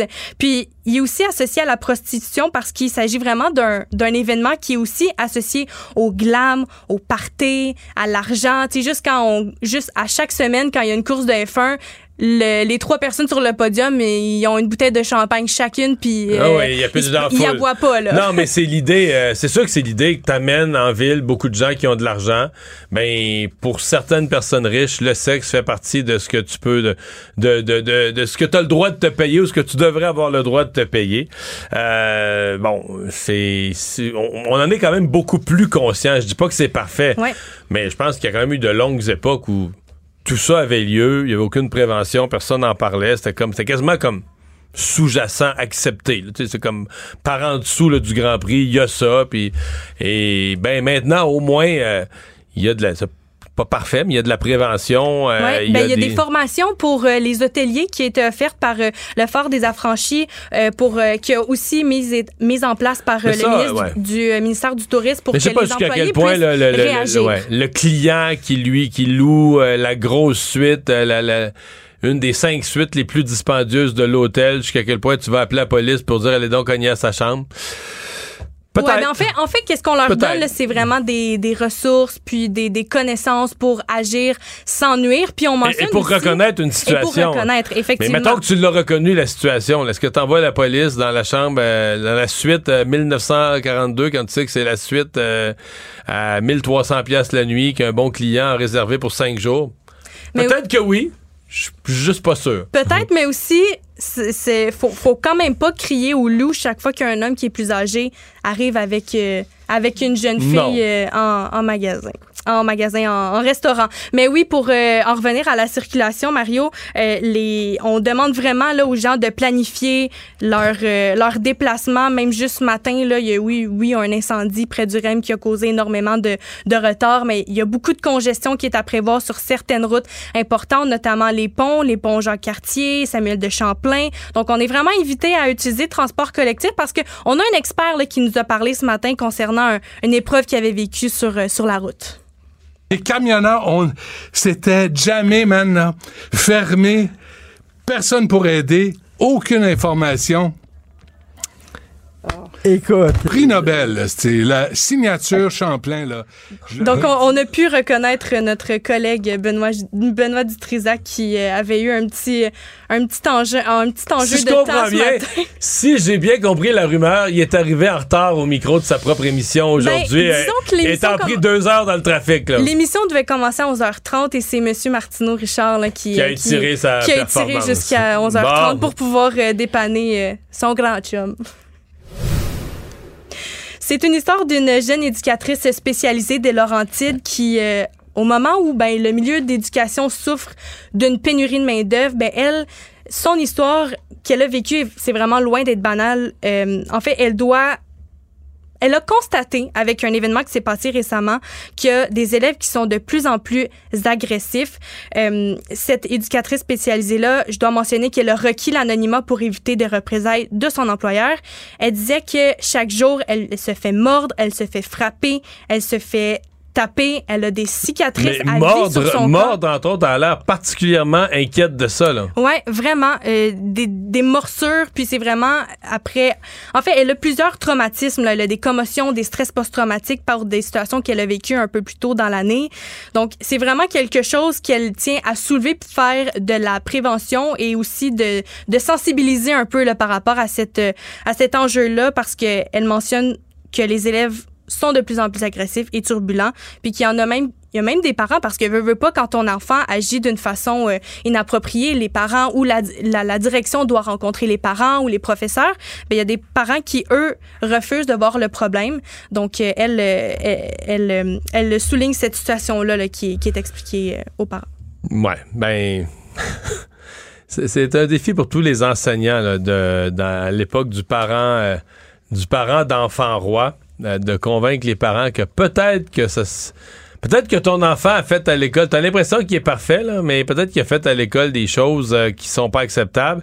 Et peut-être que tu serais rendu à l'étape de prendre ça au sérieux, euh, d'entendre ça, là, ce qui se Mhm. passe à l'école, et peut-être de participer à C'est pas que tu vas faire des miracles. L'école fait pas de miracles, les parents font pas de miracles, mais au moins de travailler main dans main avec l'école pour euh, intervenir. Mais est-ce que tu penses, Mario, que ça va avoir une répercussion sur les personnes qui veulent devenir professeurs, éducateurs spécialisés? Ben, parce que cette étape-ci, je pense qu'ils le savent déjà. là. Je pense que l'idée que c'est devenu compliqué dans les écoles, puis que Mhm. la violence grandissante, je, je pense que ça fait des... Ben, c'est sûrement dans les raisons. Quand on dit que 20-25% des nouveaux enseignants quittent avant la- leur cinquième année d'enseignement, ça fait sûrement partie des raisons, mais je, je dirais aujourd'hui, ceux qui se, ceux qui s'inscrivent, d'après moi, ils le savent un peu, là, moi, de vraiment avoir euh, vraiment pas écouté beaucoup les nouvelles. Ben oui, puis justement, parlant de, de nouvelles, c'est pas le cas unique là, de cette éducatrice spécialisée-là. Euh, le journal a paru en février dernier que le nombre d'enseignants ou d'éducateurs spécialisés qui ont été indemnisés par la CNSST après avoir été victimes d'élèves agressifs a grimpé de 65% depuis, euh, depuis 2018. Puis sache qu'ils peuvent refuser de travailler avec certains élèves, mais que c'est pas une solution à long terme. Dans ce cas-ci, elle peut refuser de travailler avec cet élève-là qui l'a frappé, mais l'école lui a indiqué que si elle faisait ça, ben elle pourrait se faire euh, couper des heures, euh, des heures de travail. Actualité. Tout savoir en 24 minutes. Vendredi 16 juin, on, on termine la saison d'automne ici à Cube Radio. Mario, as-tu des plans pour l'été? Oui, j'ai des plans pour l'été. Est-ce que tu vas aller dans des eaux? Euh, j'en ai pas de prévu, mais ça, ça se décide vite, là. Il y en a dans plusieurs villes. C'est, généralement, dans un voyage, je vais au moins une fois au zoo. OK. Ouais. Un zoo en particulier, le zoo Mais là, j'ai rien de planifié. Bon, fait qu'on va y aller euh, selon... Ah, ah, jouez ça à l'oreille. Ben, pendant que toi, tu vas euh, flatter les animaux ou les, encore les nourrir, ben, nous, ici à Cube, on poursuit pour la saison estivale. Petit, euh, petit récapitulatif de qu'est-ce qui s'en vient ici pour l'été. On a dès 7 heures Alexandre Moranville-Ouellette, que tu connais super bien, avec qui tu as co-animé toute la le matin, saison. qui fait la matinée, qui va se lever tôt tout Exactement. l'été. Ben oui, il va se lever très tôt, dès 7 heures. Euh, il va pouvoir collaborer avec Anaïs Gertin-Lacroix, notamment pour la culture, Luc La Liberté pour euh, l'actualité internationale, Félix Séguin pour tout ce qui est crime organisé. On a aussi Francis Gosselin, ton, euh, ton économiste euh, à qui tu parles tous les jours, qui va co-animer une émission qui va être axée sur l'économie de 9h à 10h avec Philippe Richard Bertrand. Par la suite, Alexandre Dubé à Cube dès 10h. On va parler ici, de, on va faire un petit mélange actualité, entrevue de fond. Puis il va passer le, le micro par la suite à l'ancienne ministre libérale à Québec, Marie Montpetit, dès midi 30. Elle va notamment avoir comme euh, chroniqueur Steve Fortin, Isabelle Huot et Philippe Lorange. Puis en terminant la journée, la personne qui va te, te relayer pour l'été, Mar- Mario, c'est Jean-François Barry, qui va prendre la barre du retour à la maison dès 15h30, euh, en compagnie des chroniqueurs, euh, notamment Antoine Joubert, là, automobile, et Jean-Denis Scott, qui, qui nous fait toujours rire avec, avec ses trolleries. Euh, vous écoutez, euh, je vais écouter ça à distance en vacances. Autre départ à, à, à TVA, ben en fait, c'est un plus un remaniement là, de, Ouais. de, de, de Ben, C'est personnel. surtout quelqu'un qui en avait beaucoup. Là, que je me suis posé la question comment il fait. Toute l'année, je me suis demandé comment il peut faire ça. Ben oui, on parle ici de Pierre-Olivier Zappa, que vous pouvez voir notamment à l'émission À vos affaires, euh, puis euh, qui est chef d'antenne aussi pour euh, le TVA 22h. Ça fait ça faisait trois ans qu'il animait l'émission À vos affaires. Euh, ben, il a pris le temps, lui, de, de, de remercier toute son équipe, euh, son, son auditoire aussi, parce que il a décidé seulement d'enlever ça de, de, ce, de ses tâches, euh, parce que tout simplement, ça prenait énormément de temps. Là. Il parlait euh, euh, des journées de 14 heures. Non, mais c'est parce que à vos affaires, c'est pas seulement d'animer une émission d'une demi-heure. Là, il y allait dans les entreprises, puis des fois, ben, si tu vas dans les entreprises, tu peux pas aller toujours dans les entreprises de Montréal. Les gens vont dire, mais c'est pas représentatif de l'économie du Québec. Fait qu'il était des entreprises, dans les cantons de l'Est, dans la Ah, il se promenait dans la- il se partout. promenait. Fait que là, ça se pouvait plus. Là. C'était ça fait pas parce que fait- son premier mandat, c'était toujours de faire le bulletin de 22 heures. Euh, donc, je pense que c'était ça, ça a toffé comme on dit pour une année, mais je pense que c'était euh, beaucoup. Quoi que son émission à vos affaires, ça a été un succès fou là. Ouais, plus Euh, de 200 000 téléspectateurs devant la télé Ah non, à c'était 18 heures, incroyable, presque à gros tous les succès. soirs. Ouais, ouais, vraiment. Ouais, vraiment. Puis d'ailleurs, il était en entrevue avec euh, Yasmine Abdel Fadel. Puis elle a demandé, Pierre-Olivier, toi, tes enfants, t'es vois quand? il les voit le matin, il fait un petit, euh, un petit, une visioconférence avec eux euh, euh, plus tard dans la journée, mais ouais, quand tu as des enfants, ça peut quand même être un, un mandat assez difficile. On peut écouter un extrait là, de l'entrevue entrevue. Euh, c'est sûr que c'est une décision qui est pas évidente parce que tu mets au monde une émission, une émission auquel euh, heureusement les gens se sont attachés parce que les gens sont au cœur de ce qu'à vos affaires est et va demeurer. Et, et c'est certain qu'il y, y, a un pincement au cœur de laisser aller une émission qui rejoignait quotidiennement euh, autour de 200 000, sinon plus, téléspectateurs. C'est beaucoup. quand on a lancé à vos affaires il y a trois ans, c'était la, la page blanche. C'était un carré de sable à exploiter. Et puis si on m'avait dit il y a trois ans qu'à vos affaires serait rendu où est-ce qu'on on était rendu, euh, je l'aurais peut-être pas cru là. La dernière émission va être euh, diffusée ce soir à 18h30 et on doit quand même mentionner que c'est le journaliste et le lecteur de nouvelles Simon Philibert qui va prendre la barre de l'émission économique euh, l'automne prochain. Et pour Pierre-Olivier Zappa, ben, lui sera de retour à la barre du TVA Nouvelle 22h également à l'automne prochain. Économie. Revenu Québec. Revenu Québec a dû intervenir auprès de plusieurs de ses employés qui, euh, eux, ont consulté des dossiers sans en avoir eu l'autorisation ces trois dernières années. Des fouilleux. Des fouilleux qui voulaient avoir euh, accès probablement à des, des données. Là, en fait, euh, Hmm. ce sont 14, 114 suspensions, 30 réprimandes, 8 congédiements qui ont été effectués. Huit par- congédiements, c'est quand même euh, extrême. C'est des gens qui perdent leur job. Ça, ça veut dire qu'ils ont plus que fouillé par curiosité un petit peu dans le dossier de quelqu'un. là. Soit, Mhm. ils ont, soit ils ont vendu des renseignements. Et, et comprenons-nous, il est normal pour les, pour les employés de Revenu Québec d'aller dans... De consulter. De consulter nos Mhm. dossiers lorsqu'ils traitent votre rapport d'impôt ou lorsque vous les appelez pour dire, ben là, euh, moi, je comprends pas, mais il faut qu'ils rentrent dans votre dossier pour vous aider à comprendre ou vous expliquer ou peu importe. Ou peut-être trouver une erreur. Mais ce dont on parle ici, c'est de consultation par rapport. là. À l'heure de la pause, t'es curieux de savoir combien gagne soit combien gagne une personnalité publique, ou soit où est-ce qu'il reste, ou encore, pire encore, euh, des gens qui vendent des informations, des réseaux qui se placent une taupe dans le ministère du Revenu pour dire, ben moi, si j'ai besoin de savoir quelqu'un, y a-tu des dettes, comment, il est-tu solvable, il doit-tu de l'argent à l'impôt, ben j'ai ma taupe qui va aller fouiller d'un dossier, qui va rentrer aller fouiller d'un dossier en mon nom. Et euh, c'est assez, euh, c'est assez inquiétant parce que c'est un problème qui perdure depuis longtemps chez Revenu Québec. Je me souviens d'un scandale il y a, il y a 25 ans, là, quelqu'un est allé fouiller, ben, un ou des employés du ministère du Revenu allaient fouiller dans le dossier de Céline Dion. Ouais. Puis ça fait vraiment, ça doit faire, je te dis, 25 ans, puis peut-être j'en mets pas assez, puis là, tu dis, encore- aujourd'hui, puis il y en a eu des années, il y a 10 ans, il y avait eu des manchettes, des enquêtes là-dessus. Revenu Québec, la réponse, c'est oui, mais on les attrape. On a des mécanismes, on voit, là, quand ils vont dans, le- dans- dans- dans le dossier de quelqu'un qui n'a pas d'affaires, ça laisse une trace. On voit au niveau informatique la trace. Oui, On- parce que c'est des données qui ont été obtenues aussi par euh, la loi d'accès à l'information, donc c'est pas euh, c'est pas privé là comme. euh, Non, non, mais c'est. C'est-à-dire que c'est obtenu légalement. Ouais. Ce sont nos informations, mais eux, ils ont un devoir de les garder confidentielles. Et c'est c'est à ce devoir-là qui manque. Mais donc, bon, c'est d'un côté, on nous dit oui, on les attrape, mais de l'autre côté, ça se règle pas. On a toujours des blettes qui vont fouiller dans les dossiers au ministère du Revenu. Puis il y a vraiment des opinions qui ont qui sont mitigées chez les experts en cybersécurité. Il y a notamment Éric Parent qui lui salue vraiment la transparence de Revenu Québec, qui dit que Revenu Québec ben eux possèdent l'adresse des gens à la maison, que cette information là peut être très recherchée. Tu parlais tantôt de taupe et ça se fait encore mais c'est plus contrôlé maintenant. Puis d'un autre côté, mais il y a Karim Ganam aussi expert en cybersécurité qui lui dit qu'il faut faire un peu plus euh, qu'il faut en faire plus là pour empêcher les personnes mal, into- mal intentionnées parce que même si ces personnes-là sont congédiées euh, qui sont congédiées, ben il est trop tard là. le, le mal est le mal est le mal est déjà fait. Résumer l'actualité en 24 minutes, c'est mission accomplie. Tout savoir en 24 minutes. Un nouvel épisode chaque jour en semaine.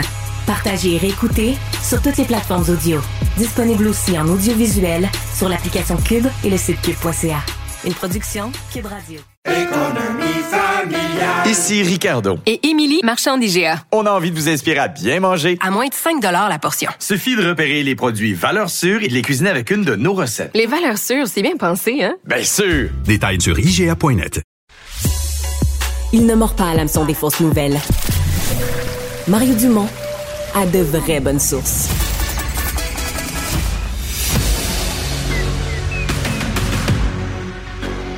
Emmanuel Latraverse, J'ai pas de problème philosophique avec ça. Mario Dumont. Est-ce que je peux me permettre une autre réflexion? La rencontre. Ça passe comme une lettre à la poste. Il se retrouve à enfoncer des portes ouvertes. Là. La rencontre, la traverse, Dumont. Bonjour Emmanuel.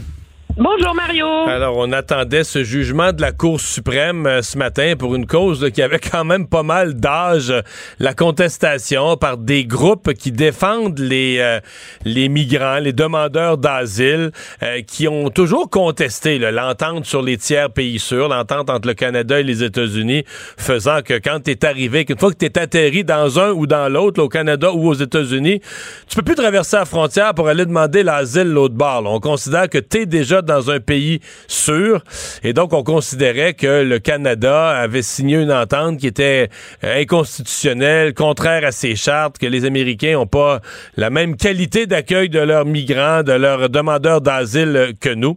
Et euh, donc, la Cour a tranché euh, pour le maintien de la loi, de l'entente. Quels en sont les effets?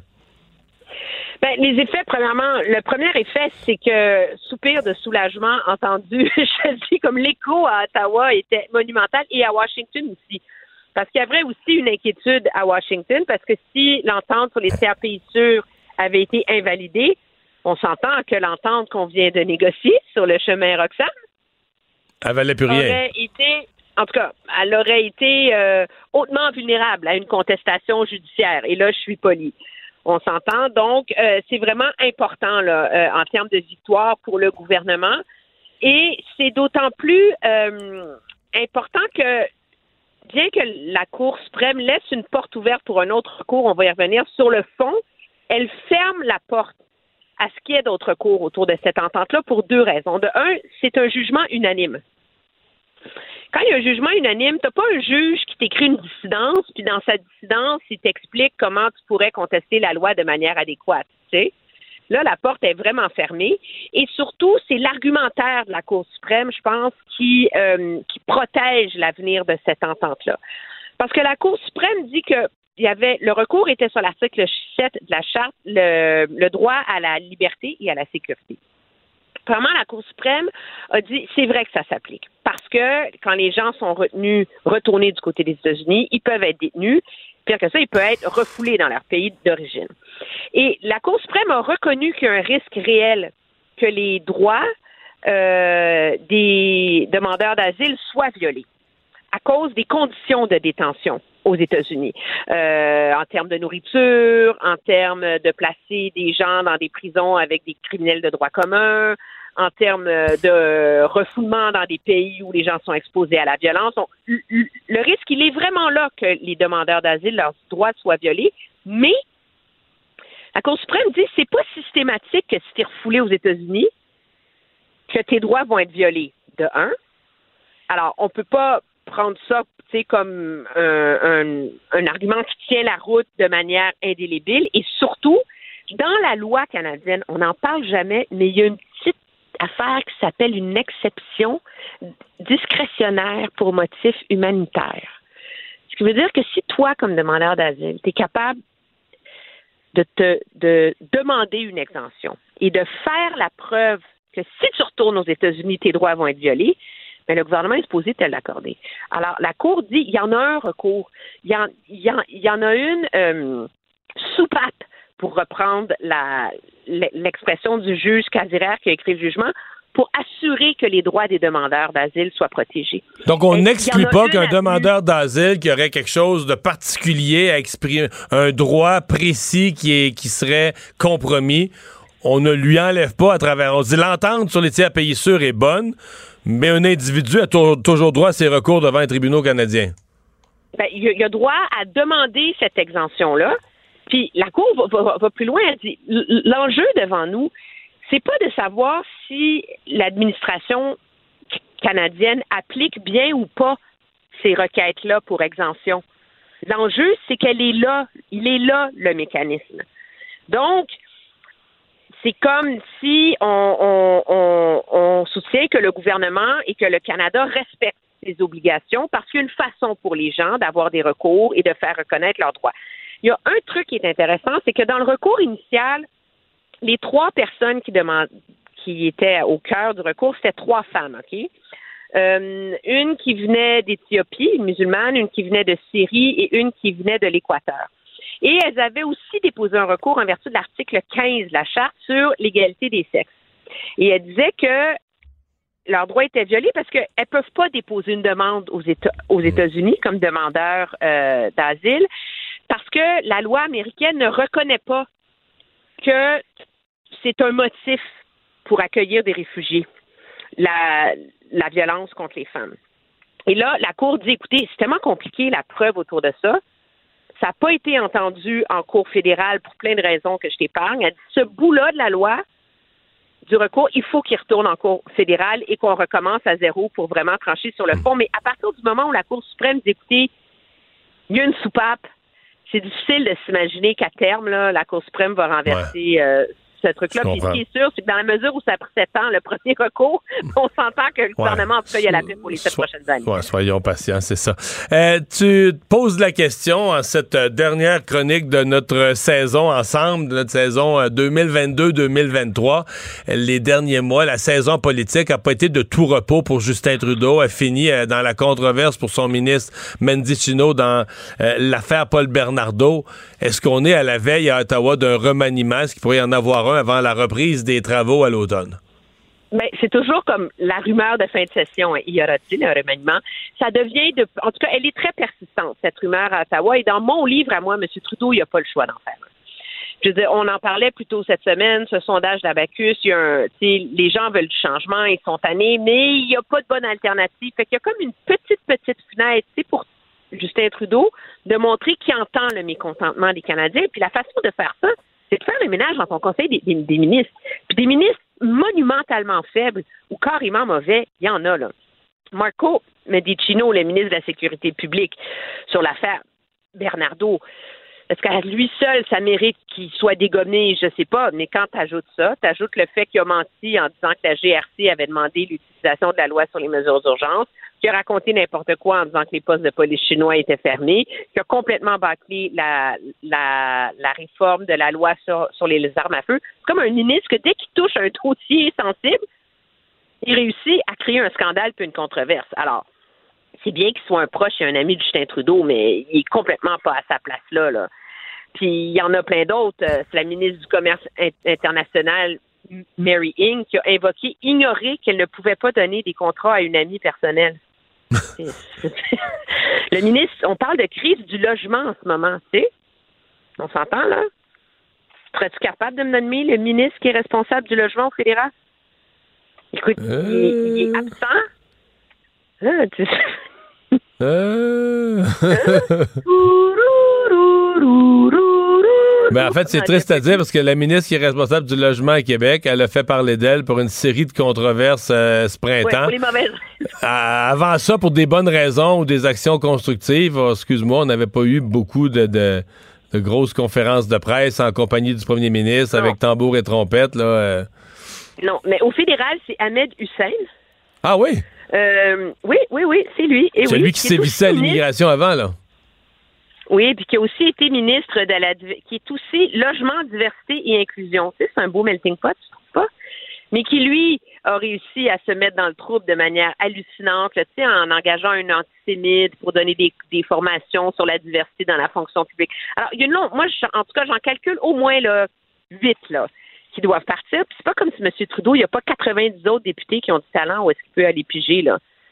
Alors, moi, je pense que c'est essentiel pour le gouvernement de pas faire un petit remaniement, tu sais, donner un gros coup de barre, là, pour essayer de donner un second souffle, là. Euh, et donc, la rumeur, c'est que ça va avoir lieu fin juin, début juillet, à peu près. OK, donc on pourrait faire un remaniement tôt pour laisser aux nouveaux, euh, aux nouveaux choisis du temps à durant l'été pour lire leur dossier, se préparer. Ben, ce qui me semble de toute façon être la chose intelligente et raisonnable à faire, là, tu sais, nommer quelqu'un ministre à la veille euh, de la rentrée, c'est un peu, euh, c'est un peu euh, injuste. Là, la question qui va se poser après, c'est est-ce que M. Trudeau va vouloir faire un nouveau discours du trône à la rentrée, tu pour remettre le compteur à zéro? Ça, ça, ce sera la suite, la suite du débat. Mais ça pour dire que même si toi et moi on est en vacances, même si toi et moi, on fait un peu de repos, il y aura quand même une actualité politique au fédéral. Qu'on va suivre de loin. Hey, je te souhaite vraiment un très bon été. On se retrouve euh, à la, la fin du mois d'août. Salut. Bon repos, mois d'août. Salut. Bye bye. Bye.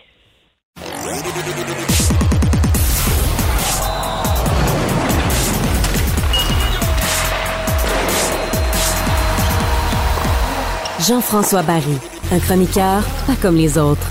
Salut Jean-François. Salut Mario. Au début de la semaine a été remise la Coupe Stanley, puis on s'en était parlé en disant, bon, tu sais, à Vegas, il y a eu un gros show avant le match, c'était comme un succès pour, euh, tu sais, le hockey à Vegas, un succès pour euh, Gary Bettman, tu sais, qui a amené le hockey dans le désert, puis ça a marché, puis il y avait comme une, sorte de petite vibe autour de- de Gary Bettman et son succès. Et c'est comme si euh, le reste de la semaine, ça, la, la ballonne a dégonflé. D'abord, les codes d'écoute ont été les pires. Euh, finalement, cette série-là, ben, toi, tu nous l'as dit, tu l'as trouvé plate, a, a pas été très bonne. Le dernier match a fini 9 à 3. Euh, tu sais, tout était, pour les, les, les- Panthers, la ballonne était dégonflée aussi. Et là, hier, dans un podcast ou une émission, je sais pas trop où, Dana White de la UFC, mais qui est quand même vu comme une des têtes en termes de marketing d'un sport, là, a été... euh, épouvantable à planter la Ligue nationale de hockey. Batman, c'est tous des vieux, ils connaissent pas le monde, ils connaissent pas la nouvelle génération, ils savent pas quoi faire, c'est plate. Qu'est-ce que t'en penses? Ah, qu'est-ce que j'en pense? Je suis d'accord avec lui. T'es d'accord avec Dana que- White? Je suis d'accord que, mais en même temps, ça me fait peur parce que je voudrais pas que lui mette la main, mettons, sur la Ligue nationale de hockey. Je sais que ça peut pas arriver, là, puis qu'il décide de virer ça à sa sauce parce que, sais, ça va être un Christy de gros show de divertissement. Tu sais, moi, mettons, Vegas, là, pour un amateur de hockey comme moi, c'est, c'est la limite euh, du divertissement, là. Tu à un moment donné, le show, c'est bien beau. C'est parce que le show s'arrête à un moment donné, puis le vrai match commence. Là, on C'est introduit. Parce que l'étape d'après, c'est comme tu dis, l'étape d'après, c'est que t'as des lasers euh, pendant la mise au jeu. Là. Puis déjà, là, on a rajouté des noms, puis des fois sur l'avantage numérique, à certains postes américains, il y a, il y a comme une traînée bleue qui suit la rondelle. Ça m'énerve, ça, ça Ouais, ça commence à être beaucoup. Fait que je suis d'accord qu'ils font pas ça de la bonne façon. En même temps, on dirait que j'ai en- envie qu'on garde un petit côté dinosaure dans notre approche. Là où je pense que Batman se trompe, puis, puis, puis là, les propriétaires font de l'argent, fait que ça, ils doivent s'en foutre, c'est qu'on va pas dans les bons marchés. Tu sais, on a parlé de Vegas, là, euh, de la folie qu'il y avait dans l'aréna. Ça, c'est vrai. Puis il y avait plusieurs amateurs de hockey. C'est vrai, mais gens- il y a plein de photos qui ont circulé, là.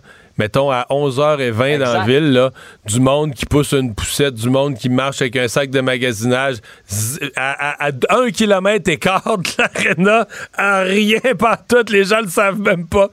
À rien. Puis trois quarts d'heure après, tu sais, euh, il y avait une foule quand même qui le regardait dehors, mais trois quarts d'heure après, c'était fini, là.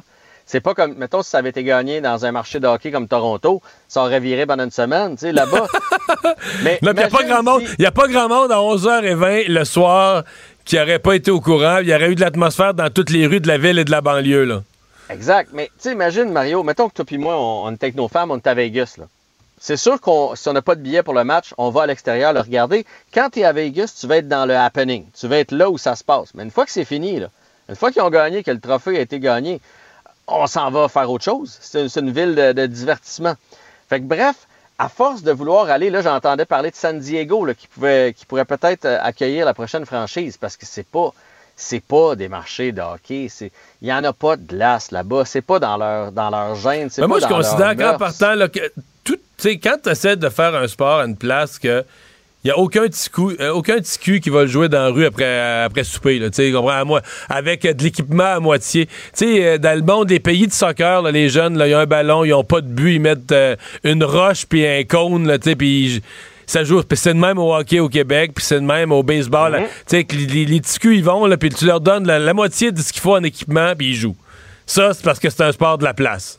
C'est ça. Mais est-ce que, là, je ne connais pas les droits de télé, combien ça rapporte? Est-ce que c'est plus payant d'avoir presque pas de monde que de mettre ça dans des marchés de hockey puis d'avoir un peu moins de monde? Je ne sais pas, mais est-ce que tu as vu les codes d'écoute? Hey, m'a dit, la petite vie faisait plus que ça. Au Québec seulement, c'est 2 720, foyers, 720 000 foyers qui ont regardé le match de la finale.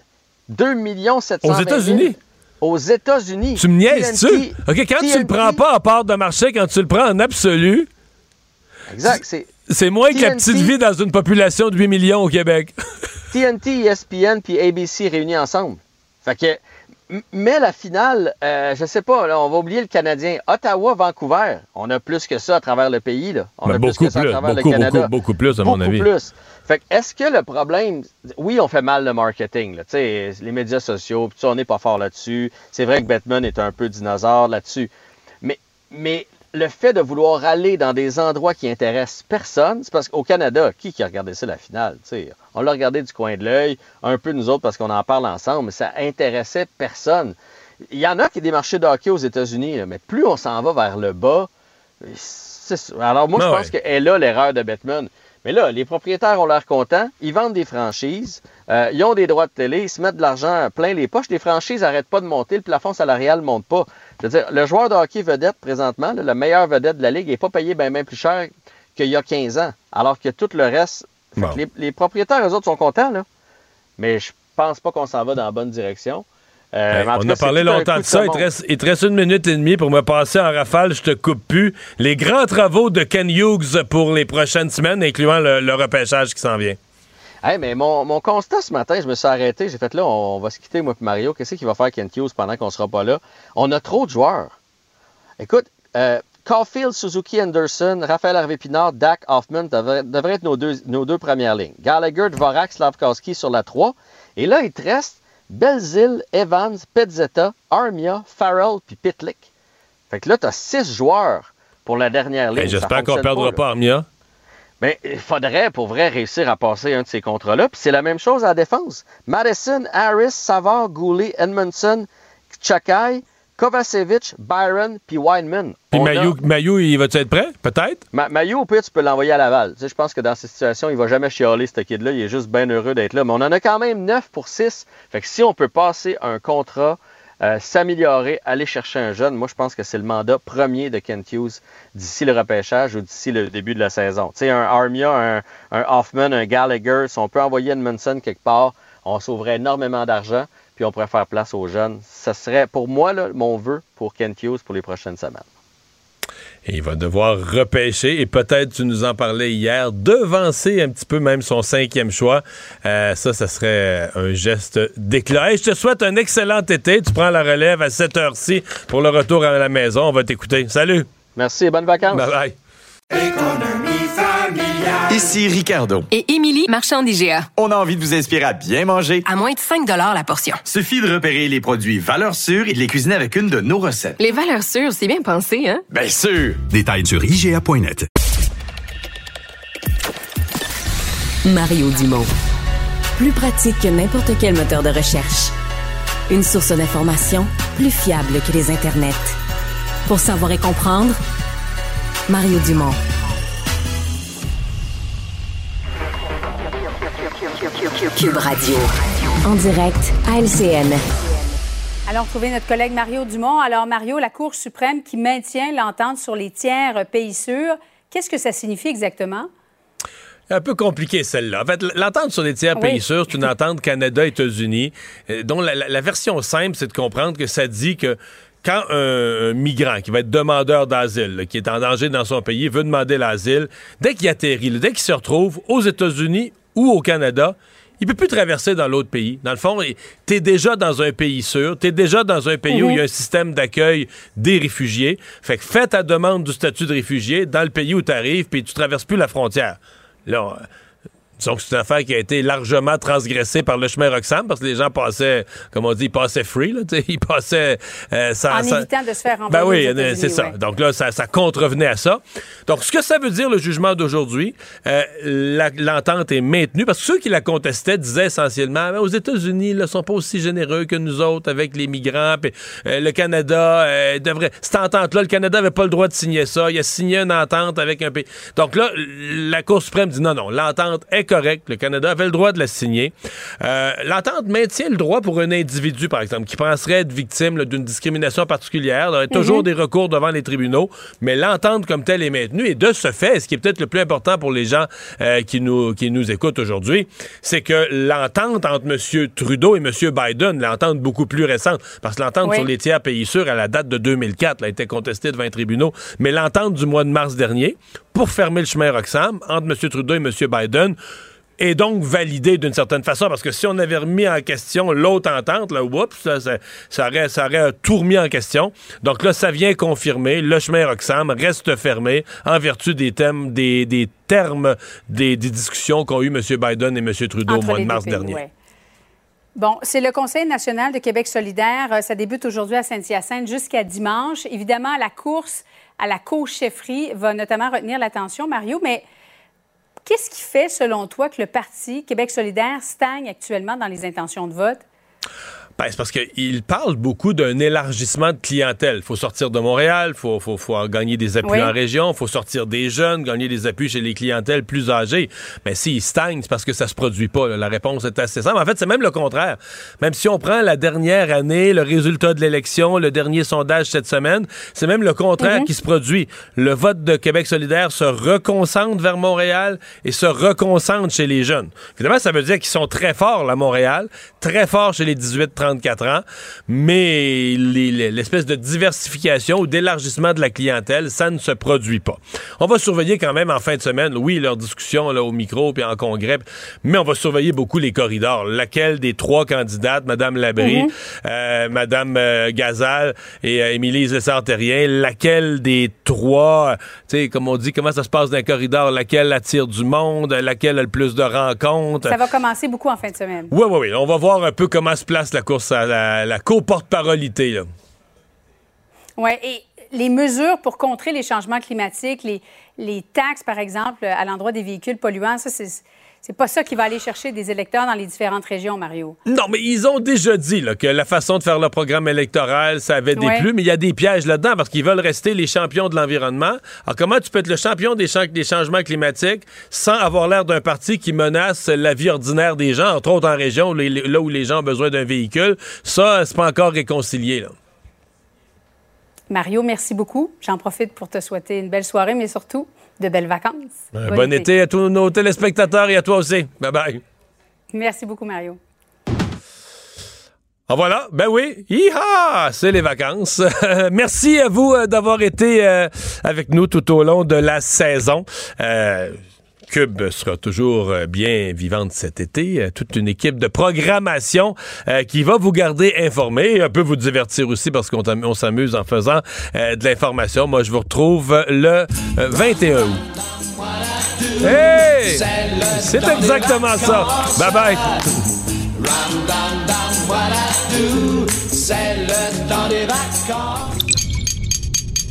Cube Radio.